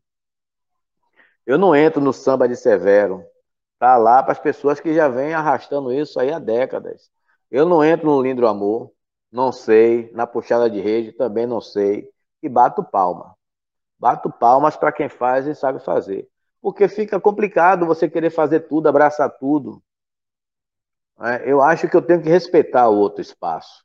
Eu já tenho aqui o meu potencial. Eu falo de história, falo de história do Recôncavo, eu falo de história é, da África, eu falo da história Brasil-África, eu faço minhas facas de ticum, eu faço outros artesanatos de casca de coco, eu faço a minha capoeira diferenciada, a capoeira tradicional. Então, porque eu ainda vou, posso até aprender, nunca é ruim aprender mais alguma coisa, mas não para concorrer com outro mestre, com outro grupo, só porque eu acho que ele está ganhando dinheiro, eu vou para lá também ganhar, e se ele não estiver ganhando dinheiro, eu vou gastar meu tempo, perder meu tempo, além de prejudicar ele, que ele às vezes não tem um, uma renda, não tem um trabalho. Eu vou dividir com ele o pouco que ele tem. Eu acho isso injusto e não muito sensato. Quero lhe dizer que eu já, eu já anotei aqui, corta pão, corta bolacha, no fundo da padaria, eu vou sambar na Bahia, eu vou sambar na Bahia. Eu vou jogar na Bahia, pode ser sambar também, né? É, porque eu vou transformar isso em samba corrido, né? Eu vou transformar isso aqui no samba corrido, e assim, você falou da música Marinheiro Sol, só para a gente fazer só uma, uma provocação. Essa música, ela é de Dorival Caymmi. Sim. Essa música é uma música de domínio público que ele pegou ou ele foi, foi, foi criação dele? Não sei. Aí eu não sei lhe dizer. Eu já nasci já sabendo, aprendendo essa música aí na roda de capoeira. Mas do jeito que ele canta, não é o jeito que se canta, que eu canto na roda de capoeira, porque também tem muito isso, viu, Márcio? Eu, às vezes, eu, eu, eu modifico algumas músicas para a situação que eu estou vivendo. Por exemplo, eu tô, eu tô lá em, sei lá, em, Lisboa, e aí eu tô me vendo sozinho. E aí os caras começam a me apertar na covardia, aí eu vou cantar lá. É, terra boa é minha Bahia que tem capoeira de noite e de dia. Terra boa é minha Bahia que tem capoeira de noite e de dia. Quando eu vim da Bahia eu vim só. Eu não trouxe nem pai, nem mãe, nem vó. Quando eu vim da Bahia eu vim só. Eu não trouxe nem pai, nem mãe, nem vó. Eu tô dando um recado ali pro cara, porque ele tá ali com 20 pessoas. Eu tô ali sozinho e o cara quer me apertar. Então essa música, na verdade, essas duas músicas, elas não, não, não são só esses dois refrões tem muito mais, é, digamos assim, um conjunto de outras frases para poder compor essas músicas. E elas não são juntas. Eu juntei elas para fazer a minha música, o meu sotaque. Então, a, essa música de Eu Não Sou Daqui Marinheiro Só, ela também não é cantada exatamente do jeito que a gente canta. E eu canto quando, quando Porque eu também, como eu falei, eu mudei muita coisa aí. E mudei que esqueci como era original. Certo. É, você falou em 6 milhões de capoeiristas. É o que dizem. Esse mundo de meu Deus, uma estimativa, mas eu gostaria de dizer o mesmo, que tem esses mesmos 6 milhões de sambadores, né? É, é, de forma organizada. É, eu sempre falei isso aqui em Santa Amaro, eu disse assim, eu vejo, eu sei que tem grupos, claro, mestre fulano, mestre ciclano, cada um com sua academia, isso é hipernatural. Mas, assim, o que eu vejo aqui é é que de Santo Amaro para fora, vocês conseguiram é, é, é grandes, grandes coisas. Né, né? Além de trabalhar a questão social, porque não pode dizer, essa economia criativa, ela, ela, ela é uma economia criativa que vem também com uma economia sociocultural e educacional profunda. Entendeu? Que a capoeira não é só é, é, não é não é só o jogo, não é só o toque, mas é também uma escola. Capoeira ela funciona como uma escola, como uma escola que dá o caminho, né? né? Dá o, o, o caminho a, a, a esses meninos dessa região. Então assim, esse trabalho social que a capoeira vem fazendo em Santa Maria e mesmo é, é como é que diz ele tá, ele não, não necessariamente tem um suporte público, independente que tenha ou que não tenha esse suporte, mas é, é um movimento de resistência. Tá? Essa, essa coisa que, que acontece com a capoeira. Então, você vê a, as taxas sempre pequenas, mas aí é o binimbau que é feito, que é vendido, é o, é o pandeiro que é feito, que é vendido, é o chocalho que é feito, que é vendido, são mestres que são que, que, que recebem os seus, é, os seus certificados e que abrem outras academias desse mestre, a questão do respeito que, que o, o, o mestre tem do seu mestre, entendeu? Essa, essa coisa do, de você, por exemplo, ter outras academias fora de Santo Amaro e de levar o nome da sua academia para fora. O, o, o mesmo acontece com o Zé Dário, o mesmo acontece com outros mestres aqui em Santo Amaro, que tem academia em outros locais. Eu acho que, de, de alguma forma, é, vocês estão fazendo esse trabalho e há uma organização. Né? E eu não sinto isso, por exemplo, dentro dos grupos de samba de roda. Mesmo com, considerando que teve uma melhora muito grande com a Associação dos Sambadores da Bahia, a SEBA, eu acho que eles conseguiram juntar esse povo, eles conseguiram catalogar é, esses grupos, é, conseguiram fazer casas diversas é, é, do samba, mas ainda assim eu acho que esse samba também está sofrendo uma influência muito pesada de instrumentos do mais contemporâneos, é, perdendo um pouco aquelas coisas do, dos antigos mestres. E assim, eu, eu também vejo isso, eu, eu vejo isso com, muito, com muita preocupação. Né? Eu sei que as coisas estão em, muda, em mudança, tudo está em transformação. Nada pode ser o mesmo.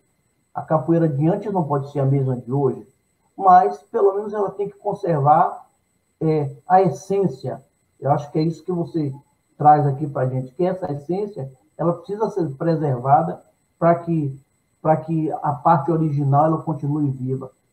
e eu sinto às vezes que dentro dos processos de samba de roda, alguns grupos tentam conservar isso, mas a maioria é, termina por, por fazer um, uma abertura muito ampla e assim eu acho que isso termina complicando as coisas. Como é que você vê isso aí? Com certeza, rapaz. É... O mestre medicina, que é um mestre, vamos dizer, renomado né, na Bahia e no Brasil, eu, quando eu entrei na capoeira, eu tentei organizar algumas coisas, tipo fazer estatuto, tal, que eram coisas básicas, não ia mexer com os fundamentos, não ia mexer é, na estrutura tradicional da capoeira. Ele virou para mim e disse: cuidado para você não super organizar e acabar estragando. Isso ele me falou lá pelos anos de 1992, 93, por aí. E ele estava certo. Então, então, acho que se mudar demais, né, vai deixar de ser. Tem que ter esse cuidado. O samba chula que, que João do Boi faz, né, dificilmente você vai conseguir reproduzir. Você que eu falo, não falo Márcio, eu falo qualquer outra pessoa. Eu posso estar equivocado, mas eu conheço João do Boi desde a minha infância. João do Boi ele era, ele é vaqueiro e ele era cantador de boiada, né? Aquela coisa, aquela, era o grito do boiada, aquele grito de vaquejada. Então aquilo é dele. Mas isso não impede que, que Márcio Valverde, que é, Roberto Mendes cante a chula. Não impede, desde quando tenha o básico. O que é esse básico? É a instrumentação, é o tipo de música, é a letra da música. Eu acho que você mantendo essa essência, você mantém a chula, assim como você vai manter a capoeira, você vai manter o samba. Agora, se você coloca elementos totalmente distantes daquilo que é o que os olhos e os ouvidos das pessoas estão acostumados, aí você vai criar um outro estilo de música. Então, a, a, a tradição ela, ela vai sobreviver dessa forma, dessa maneira. A partir do momento que a gente preserve algumas características. Né? As características precisam ser cultivadas. Eu, eu, eu gosto muito de um, alguns capoeiristas que vêm aqui na minha academia, eu falo isso sempre com o Rogério, porque eles me lembram o passado, eles me remetem ao passado. Eu já tenho mudanças, muitas mudanças no meu corpo, na, no meu jeito de jogar. Então, quando eu eu vejo um cara que ele, ele não mudou, ele não se permitiu mudar, ou ele não teve tempo para mudar, ou ele não teve como ser influenciado na mudança, ele vem aqui, ele vai me remeter a esse passado. E, e eu vou conseguir perceber como eu estava me distanciando. Porque eu passo a ter uma referência. Eu sempre digo aos meus alunos aqui o seguinte: eu preciso de você para continuar aprendendo. Imagine se eu tiver só eu e o pandeiro aqui, só eu e o pandeiro. Eu estou errando e não vou perceber que eu estou errando. Eu e o atabaque, eu e o birimbau, eu vou errar, não vou perceber que eu estou errando. Mas a partir do momento que eu tenho aqui alguém para me ajudar a corrigir, me corrigir, eu vou sempre estar tá procurando ter o balizamento correto das coisas. Tem uma dimensão ética na capoeira que está nas canções que está nesse modo de vida, né? E aí eu vou te perguntar, o que que um aluno do Mestre precisa fazer para se manter dentro do grupo? Você já teve que pedir para alguém? Eu nem o que, que um aluno, é, o que que o aluno do Mestre precisa fazer para se manter dentro do grupo? O que que o Mestre exige dos seus alunos, dos seus, do seu, de quem está querendo aprender capoeira? É fidelidade ao treino fidelidade ao treino. Se ele é um aluno que ele não vem na academia, ele é um aluno que ele pensa que ele pode aprender sozinho, eu, eu já descarto ele. Eu não mando ele embora, mas eu já deixo ele à vontade. Eu não me preocupo mais com ele. Mas se é o aluno que ele frequenta, ele até quando eu estou cansado, ele quer treinar, esse aluno ele vai ter tudo de mim. Eu vou investir nele. Investir nele porque eu sei que ele vai dar continuidade eu tenho alunos aí que eles me representam. Pô. O cara chega numa roda, ele chega num evento, E aí é, ele mostra o que foi que eu ensinei para ele. É aquele aluno que ele não vem na minha academia, ele só quer vestir minha camisa, ele vai treinar em outras academias, ele não está me representando. Ele chega lá, ele vai fazer o quê? Ele vai fazer o que ele aprendeu na outra academia. Se ele tomou um a zero, ele tomou uma pegada, uma rasteira, uma cabeçada, ele tomou porque ele não foi para o treino. Então, como é que ele vai me representar? Então, a fidelidade dele, a presença e a frequência dele no treino, isso faz com que eu tenha admiração e respeito por ele. O outro que faz o contrário, eu vou deixar ele vir, mas ele não é da minha confiança. Isso aí eu deixo isso evidente. É engraçado, porque quando a gente tem. Eu não, nunca fui bom aluno de matemática, porque eu não fazia tarefa. Muitas vezes ficava de recuperação em matemática porque não fazia tarefa. É mais ou menos. Tem uma ética da educação física, né? Você tem que exercitar. E exercitando você muda, né? Você incorpora as canções, você incorpora padrões de comportamento e de repente você mudou sua forma de vida todinha por conta desse treinamento, né? Educação é educação física sempre. Até para aprender matemática eu tinha que fazer tarefa, não fazia, não aprendia. né? Uh, mestre, eu vou passar para três perguntinhas que eu vou fazer para todos os entrevistados. São perguntas, é. vou pedir respostas mais rápidas, mas você responde do jeito que você achar melhor. A primeira é: o que, que é Santa Amaro para você? Santa Amaro, para mim, é o berço cultural do Brasil, é onde começou tudo. Qual a festa ou evento preferido para você em Santa Amaro? Eu tenho dois eventos que são da minha preferência. É o Bembé do Mercado e a Lavagem de Santa Amaro por causa da capoeira. É o momento que eu consigo é, exibir o meu trabalho de um ano. Qual a canção que para você traduz essa, essa cidade? Rapaz, eu tenho três canções, né? É, uma de Caetano Veloso, que é Sozinho, não pelo lado romântico dela, mas pelo próprio título, né? Porque às vezes eu me sinto sozinho, né? Desse, nesse contexto todo. A outra é Voar que nem um passarinho que fez o ninho e a voou. Essa música ela traz muita, muita coisa profunda né, com relação a Santa Amaro. E a outra é uma música do que fala do mestre Besouro, né? Seu chefe de polícia, o barulho está formado. Tem um cara lá na praça batendo seu soldado. capitão saiu dizendo: tenente está desmaiado. Seu caboclo de direito, não me arrume confusão, não pode ser um só cara batendo no batalhão. Diz que o cara não é gente, é difícil segurar. Ele é filho de Exu, é besouro mangangá. Essa música eu modifiquei ela um pouco mas porque ela demonstra uma, um laço que tem em mim, teve em mim e teve no besouro, entendeu? O cara que ele não se amedrontou diante é, do poder. Não que tenha nada contra a polícia, mas a polícia representa o Estado opressor, né? Não nesse momento, talvez, e talvez sim. Mas é aquela coisa de você dizer, não, eu estou aqui não vou baixar minha cabeça porque você quer que eu baixe a cabeça. Eu vou dizer quem eu sou. Isso é que Besouro fazia. E aí, Márcio, o que você achou da seleção musical?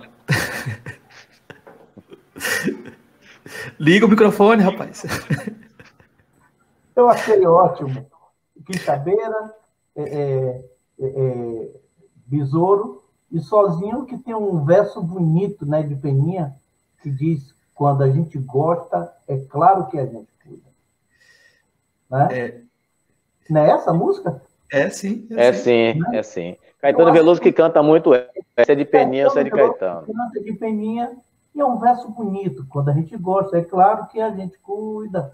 E, e é muito Sim. bonito dizer isso e também dizer que tu não faz como um passarinho que vê no ninho e avô, né? Que é uma música que, que é uma música tradicional da cidade, né? Foi uhum. adaptada uhum. é, é, num disco da Quixabeira para o Berço do Rio, por Carlinhos Brau, né? E Carlinho Brau foi quem deu a visibilidade a essa música e ficou como adaptador, né? E aí juntou alguns sambas, é, refrões de samba de roda dentro de uma música e construiu a Quixabeira, que, que virou um grande sucesso, né? Fui de viagem, passei em Barreira, aviso os companheiros, sou eu, Mané de Isaías, Na ida levei tristeza, na volta trouxe alegria. Passei pela quixabeira, Mané me deu uma carreira e até hoje corrige. Mas esse, esse negócio. Está emendando, né? É, é, é, uma música toda emendada de refrões e que é pegajosa e que deu certo e que terminou de alguma forma ajudando é, é, os grupos de, de samba e, e, e, difundir o samba de roda. Claro que é um, a gente não pode dizer que também foi ele, está em Araçazu também tem o samba de roda de Caetano, tem Roberto Mendes, que há mais de 40 anos ou 50 anos aí difunde a chula, samba de roda e essa diversidade rítmica é, é, que está relacionado com recôncavo, é meio recôncavo, é, é, é África, é, é, é, recôncavo, é Brasil, é índio, é, negro, é europeu, é tudo misturado, essa mistura toda chamada, essa mistura nossa chamada Brasil. Né? E dizer que foi uma noite bacana, né? Falando sobre os diálogos, diálogos sobre a cidade, né? É bom te dialogar sobre a cidade, falar sobre as coisas de Santa Amaro, sobre as coisas do povo de Santo Amaro. Eu estou vendo só um negócio aqui. Essa música do Besouro é de quem, mestre? Essa última que você cantou? Não sei, não sei. Então você Essa já perdeu ela. O pessoal, é pessoal vai pegar, o pessoal vai ouvir aqui vai Não, essa música, Marco, você não estava lá, mas eu abri cantando lá em Cabo Verde. Acho que você não estava na hora, não, né? Ah, não sei se eu estava, é, não lembro. Acho, não essa lembro. música, eu tenho ela como música de protesto, né? Então, quando eu sou assim desafiado, e foi mais ou menos o que aconteceu em um momento, é, eu gosto de trazer essa música porque mostra a, a, a, valentia, a coragem do capoeira do recôncavo. Tá? Então é como se ela me desse uma injeção de ânimo. E toda vez que você me vê puxando essa música, não for o caso agora, é porque eu me senti desafiado. Eu cantei ela porque você perguntou quais as minhas preferências, né? Mas Sim. é isso aí. Ah, mas eu gostei, eu gostei muito da música e eu fico pensando sempre que esse processo de apropriação de alguém chegar de fora e se apropriar, registrar e tomar acontece o tempo todo. E acho que a gente tem que tomar algum cuidado para que isso não, não se perpetue. Porque o Carlinhos Brau foi muito bom, registrou. Agora todo mundo que gravar tem que pagar para ele. Ótimo. É. né? É, faz parte, né? Faz parte do jogo. Faz parte do jogo. Esse berimbau aqui é um berimbau gunga a gente vai tocar ele aí para fazer o top de Santa Maria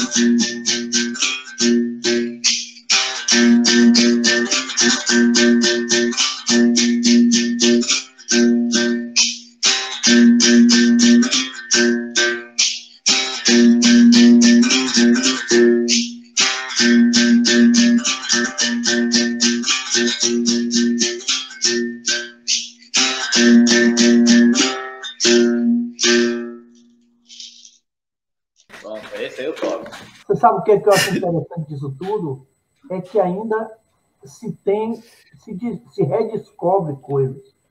É bom essa, é, é, é bacana essa coisa de você dizer assim, existe, ah, porque isso aqui é uma coisa aleatória. Não, isso é um toque novo. Não, isso é, aliás, isso é um toque é, é, antigo que existia e que por algum motivo foi esquecido, né? Pelos mestres de birimbau, pelos tocadores de birimbau, não passou e de alguma maneira, mas de alguma maneira alguém é, é, é, reviu isso de, de alguma forma e você traz essa coisa aí para gente, eu acho que isso é muito importante. É, é muito e, e, e, tipo, ele é o que? Oito tempos, Márcio? Como é que é? Você que, você que manda nesse negócio? Rapaz, Não dá para você saber o que é que ele está fazendo aí, não. Um, dois, três, quatro. Aí você não sabe que tempo está, não. Na verdade, não tem que se preocupar, não tem que ter.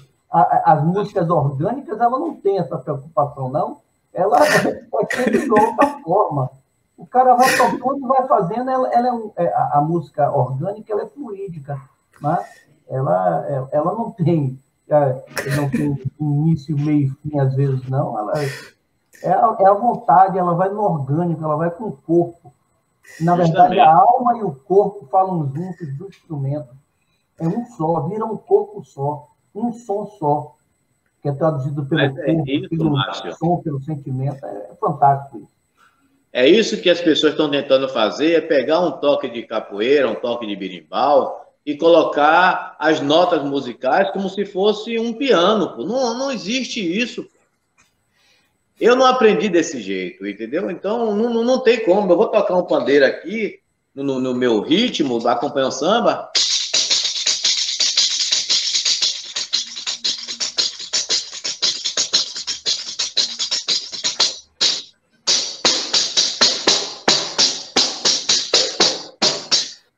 Meu ritmo, pô, no que eu aprendi de ouvido, eu não peguei numa partitura, eu não peguei numa aula para isso. Então é isso aí que é meu ritmo. Lá na, na, filosofia africana, o pessoal fala que o ser é ritmo. Cada pessoa tem seu ritmo. E cada seu, se você for nesse caminho, cada ritmo é, o seu ritmo é sua mandinga também, né? Sim. O seu ritmo tá na roda. Quando você joga, você tem que saber seu ritmo, tem que saber o ritmo do outro para poder fazer o que o mestre Carcará faz. Cada um tem a sua impressão digital.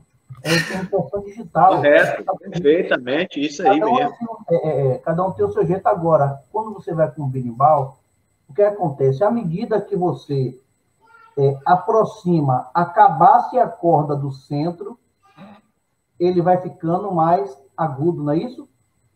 Sim à medida que você vai afastando a corda e vai folgando a corda, ele vai ficar mais grave. Então, às mais vezes, grave. às vezes o cara vem aqui e vai apertando para chegar é, é, a, um, a, uma nota, porque o, o birimbau dá uma nota e quando você aperta, tem, dá um pá, pá. Ele, basicamente, ele tem duas notas. Uma quando bate solto e a outra quando bate preso.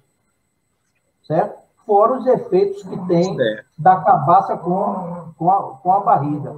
Mas também a depender de onde você bata a, a madeira no, no, no, no, no arame, ele também vai emitir sons diferentes, notas diferentes. Então, é um instrumento que parece que tem um som só, mas é um instrumento de alta complexidade.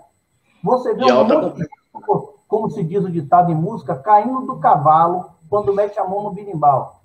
Ah, instrumento de nota só, todo mundo dá risada. Aí quando pega que vai tocar, o sujeito não sabe o que fazer, não sabe o que fazer com aquilo. Então, realmente, você tirar um som de, de berimbau bem de estúdio, não é coisa fácil. Tem que ter realmente muita técnica e tem que conhecer é, o que está fazendo.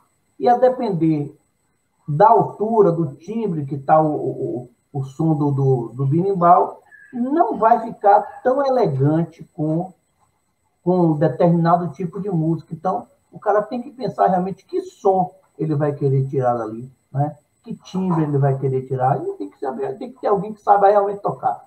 É coisa para quem sabe mesmo. A gente que acha que sabe, mas só faz besteira. É, e, e a coisa também de você misturar instrumentos, é preciso ter um estudo. Eu já caí em algumas armadilhas desse jeito. O cara gostou, me viu tocando, gostou de tocar, de, de ouvir o som do berimbau. Aí ele, em vez de sentar comigo, tentar fazer um experimento, um ensaio tal, para a gente fazer uma apresentação, ele não, vamos ali e tal, e vamos meter lá o instrumento tal, e, e deu errado.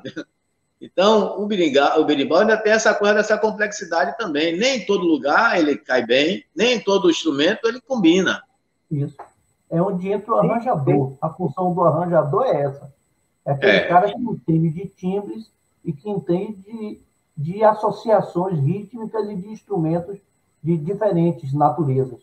Ele, esse é o cara que entende da natureza. Então, quando o cara não entende muito disso, ele pode ser um sortudo aí, mas é, é muito difícil dar certo. Né? Porque aí é, é, é mais é, técnica do que até o, o, orgânico aí do caso. O cara tem que saber. Não no caso tocar berimbau. Tocar berimbau pode ser uma ação totalmente orgânica e técnica. Misturar os dois. O cara pode ter talento para tocar e tocar bem. De repente o cara chega aqui, você entrega o berimbau a ele, ele olha, bate aqui, bate aqui, vai, mete a mão e toca. Mas isso ele pode fazer também com qualquer instrumento. É o dom, uhum. né? Como diz, como diz Aldir Blanc, quem tem um dom pega no ar. Quem sai do tom, deixa para lá. É, é, esse é o. Eu, eu, eu, tenho uma dúvida, mestre. Vou perguntar aqui. Já, a gente já fechou, mas eu, se, se a gente, como eu vou editar, é o seguinte: é, quando você joga, você entra em transe. Essa ideia do transe faz parte da capoeira também, porque eu estou pensando nesse, nessa questão orgânica, de você se integrar no, no, na roda, integrar-se na canção, integrar-se no ritmo, né? Isso faz parte de várias manifestações negras, né? Como é que você já, vê isso? Eu já vi uma situação que até hoje a gente não tem explicação. Nós somos numa roda, eu, mestre Felipe, mestre Dimas. E aí, mestre, mestre Felipe cantou uma música e mestre Dimas entrou em transe. E aí, de repente, ele teve que sair da roda e entrou em choro profundo. Mestre Felipe, ele ficou assim meio zonzo, tipo, não saber o que é que ele ia fazer, onde é que ele estava, o que é que ia acontecer com ele. Como se não bastasse, quando eu desci no pé do berimbau, eu fiz um movimento que eu equilibrei minha cabeça e meus, minhas mãos no chão. E eu desmaiei. Mas foi um desmaio rápido, de mais ou menos um, um segundo, dois segundos, que eu desmaiei e voltei. Que as pessoas nem perceberam que aquilo tinha acontecido depois foi o que eu falei. Então, eu acredito que isso, é, isso acontece. Depende da energia que está circulando ali, entendeu? essa coisa do círculo, essa coisa da, do toque do instrumento, o toque do atabaque, principalmente. E eu acho que isso pode ocorrer. Mas eu não tenho conhecimento profundo e não tenho é, nada que me leve a, a, saber como provocar isso em mim ou em outra pessoa. Acho que é uma questão importante, acho que é uma questão interessante, sim, porque depois, depois a gente vai, o Márcio vai contar a história do Marujo, do Marujo que ele levou para que foi com ele para fazer um parto. Aí você vai ver aqui que ele levou uma senhora para fazer um parto. Como é que é, Márcio? Conta, conta pro, pro, Liga o microfone, rapaz. Eu com esse microfone, ó, vai ser uma loucura, vai ser, vai ser o, o a pegadinha dessa. É, é, é, a, a, nossa pegadinha aqui. Bom, eu estava com. Estava em casa, e aí Agnaldo, do Coisa de Pele, Agnaldo me ligou. Márcio, vamos ali no samba de caboclo. Rapaz, eu, eu não sei como é que toca samba de caboclo. Rapaz, você vai você vai tocar. Eu digo, então tá.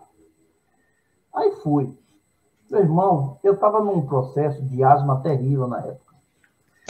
Um, era um, era um, um, um, salão pequeno, relativamente pequeno, e aí montamos um som, rolou a viola, rolou o violão, e assim, ficou muito evidente, estava ali todos os, tinham, tinham vários caboclos ali, tinha de tudo, né? Tinham vários caboclos aí, tinha uma aldeia toda lá dentro. E eu tocando violão. Primeiro ponto, eu não, não senti nada ali dentro, absolutamente nada. Eu fiquei bem e fiquei num estado de total plenitude ali dentro, com uma energia fantástica. E tocando e tocando tal. Aí daqui a pouco vem alguém no meu ouvido, mas seu carro está aí, se tá. Eu preciso que você leve uma menina aqui que que entrou em trabalho de parto. Resultado, aí eu fui.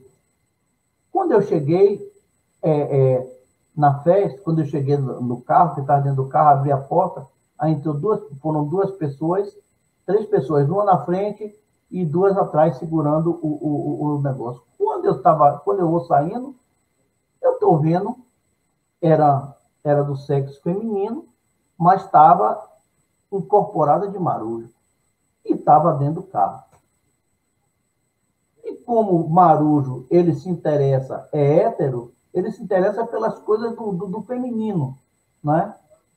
Se você, por exemplo, chegar para um marujo e dizer assim, é, é, que homem bonito, ele, ele provavelmente vai ser um tanto hostil com você, porque o, o, o, o a entidade ela é uma entidade extremamente masculina mesmo, porque assim é. Esteja ela em que cavalo for, seja homem, mulher, ou se tiver, não importa a sexualidade pra, da pessoa, do cavalo, mas sim do marujo na, no, em questão. E aí, meu amigo, a gente saiu pelas ruas da cidade com uma mulher grávida atrás, um marujo na frente do carro com um charuto e com um copo de cerveja para levar essa mulher na maternidade. E foi um bafafá nessa maternidade. Depois a gente teve que pegar a, a, a menina que está incorporada, deixar ela dentro do carro, que deixamos na maternidade, e eu tive que levar, levar o Marujo é, é, sozinha. Como era uma mulher, quando eu tratava por ela, ele enlouquecia comigo. Achando que só aí falava daquele jeito que eu estava achando que ele era o quê? E resultado que eu tive que levar Marujo pelas ruas da cidade até a maternidade para a mulher dar luz. E depois tive que retornar de volta para o centro que estava acontecendo e deixei lá, ele lá junto com os outros caboclos. Com os outros caboclos. E foi uma festa muito bonita. Foi uma festa assim, é, foi uma festa muito interessante. Mas é, essa questão do, do, da transcendência da música é uma coisa muito forte. Então, nesses espaços, claro que é natural que essa energia esteja em alta, né? A questão da espiritualidade está em alta. Mas toda vez que você tem. Isso é, é possível acontecer na capoeira? Claro que é. É, é cíclica, né? É a questão do, a questão do círculo e, e, e da música que que vai girando em torno de uma coisa só e tal, gera uma espécie de mantra. Então, isso também acontece com o samba de roda. É, eu, uma vez, fui convidado para tocar lá em lá Pedra.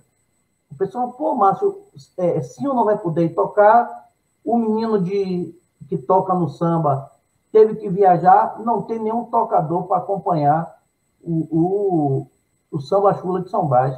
Eu disse, minha gente, eu nunca toquei, eu já toquei samba corrido com o Roberto, samba amarrado. Mas chula, chula é, uma outra, é um outro pretexto, é um outro rito. Chula tem rito, eu nunca toquei. Não, Márcia, você vai acompanhando tudo direitinho e vai fazendo conforme a gente mandar. Tá certo. Eu comecei a tocar lá na pedra. Daqui a pouco, uma música atrás da outra, viu? A coisa não para, não. Vai emendando músicas diferentes e cânticos. Aí o cara canta a chula, o outro responde o relativo, o relativo chula, é, palmas, canto, viola ponteia, a mulher entra na roda, a mulher sai da roda na hora certa, entra na rapaz. Esse rito, essa, essa coisa assim, e a música com duas notas, eu tocando só duas notas, duas notas. Teve um momento que meus braços não aguentavam mais nada. Eu não, e o, o suor todo, eu todo encharcado de suor, e eu já não respondia mais por mim, eu já não sabia o que estava fazendo. Mas eu continuei tocando mas o meu braço eu não, eu não sentia a minha mão, nenhuma das, nenhuma das duas mãos eu sentia, meu corpo eu não sentia. Eu entrei, eu nunca tinha é, é, experimentado algo em música como eu experimentei naquele dia. Você tocar 30, 40 minutos sem parar, uma música contínua de duas notas, e aquela música, aquele atabaque, aquela música, aquele atabaque, girando em torno de si mesmo, e lá vai a umbigada, e lá vai a música girando, e lá vai a música girando. E tem hora que você diz assim, o que que está acontecendo? Você, você entra em, é, é, uma espécie de transe. Como acontece em várias, como acontece em várias, é, é, em vários tipos de, de, de músicas que trabalham com essa questão da, da transcendência. Então, eu acredito, eu acredito piamente nisso, porque eu já, eu já, eu já vi, né?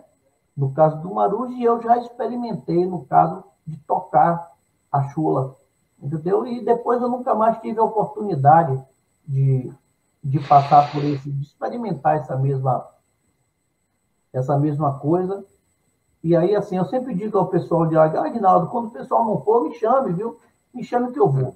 É uma coisa que eu tenho paixão. É, eu acho que a. certeza. Essas músicas minimalistas, ela tem uma função muito forte dentro das culturas dos locais, né? Seja a chula aqui, seja o reggae, é, é, é, que é uma música também que é considerada simplista, seja o blues é, americano, seja essas músicas que, que têm de alguma forma é, a, a, negritude, né, a afrodescendência como, como, como base fundamental. Não que seja só ela, mas a gente não pode é, é, deixar de concordar de que existe essa questão da força da ancestralidade é, africana é, nessas músicas, né? no reggae, no samba e no, e no blues, que eu, é são exemplos que eu dou de músicas que, que, de alguma forma ganharam o mundo. Parece que eu vejo essa, essas canções, esse tipo de música, como a alma do mundo. Eu vejo isso como alma do mundo, isso é uma coisa do, da natureza humana mesmo. É isso aí, doutor. É, eu, eu acho que a gente se aproximou um pouquinho mais dessa alma de Santa Mara, então. A gente, nessa conversa aqui, a gente vai. Eu acho muito interessante quando a gente vai. A última, essa última questão que não era nem para fazer foi, foi.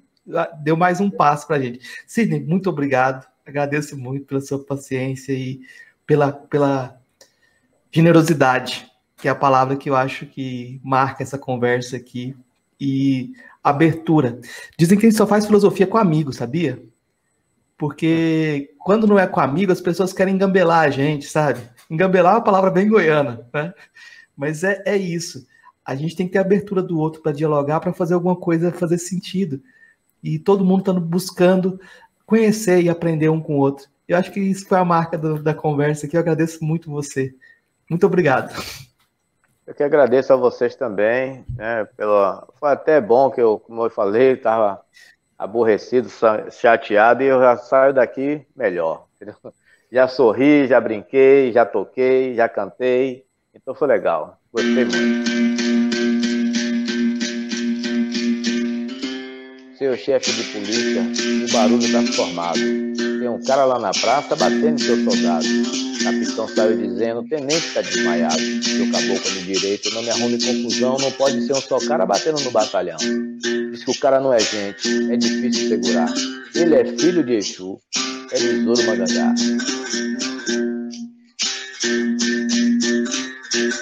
thank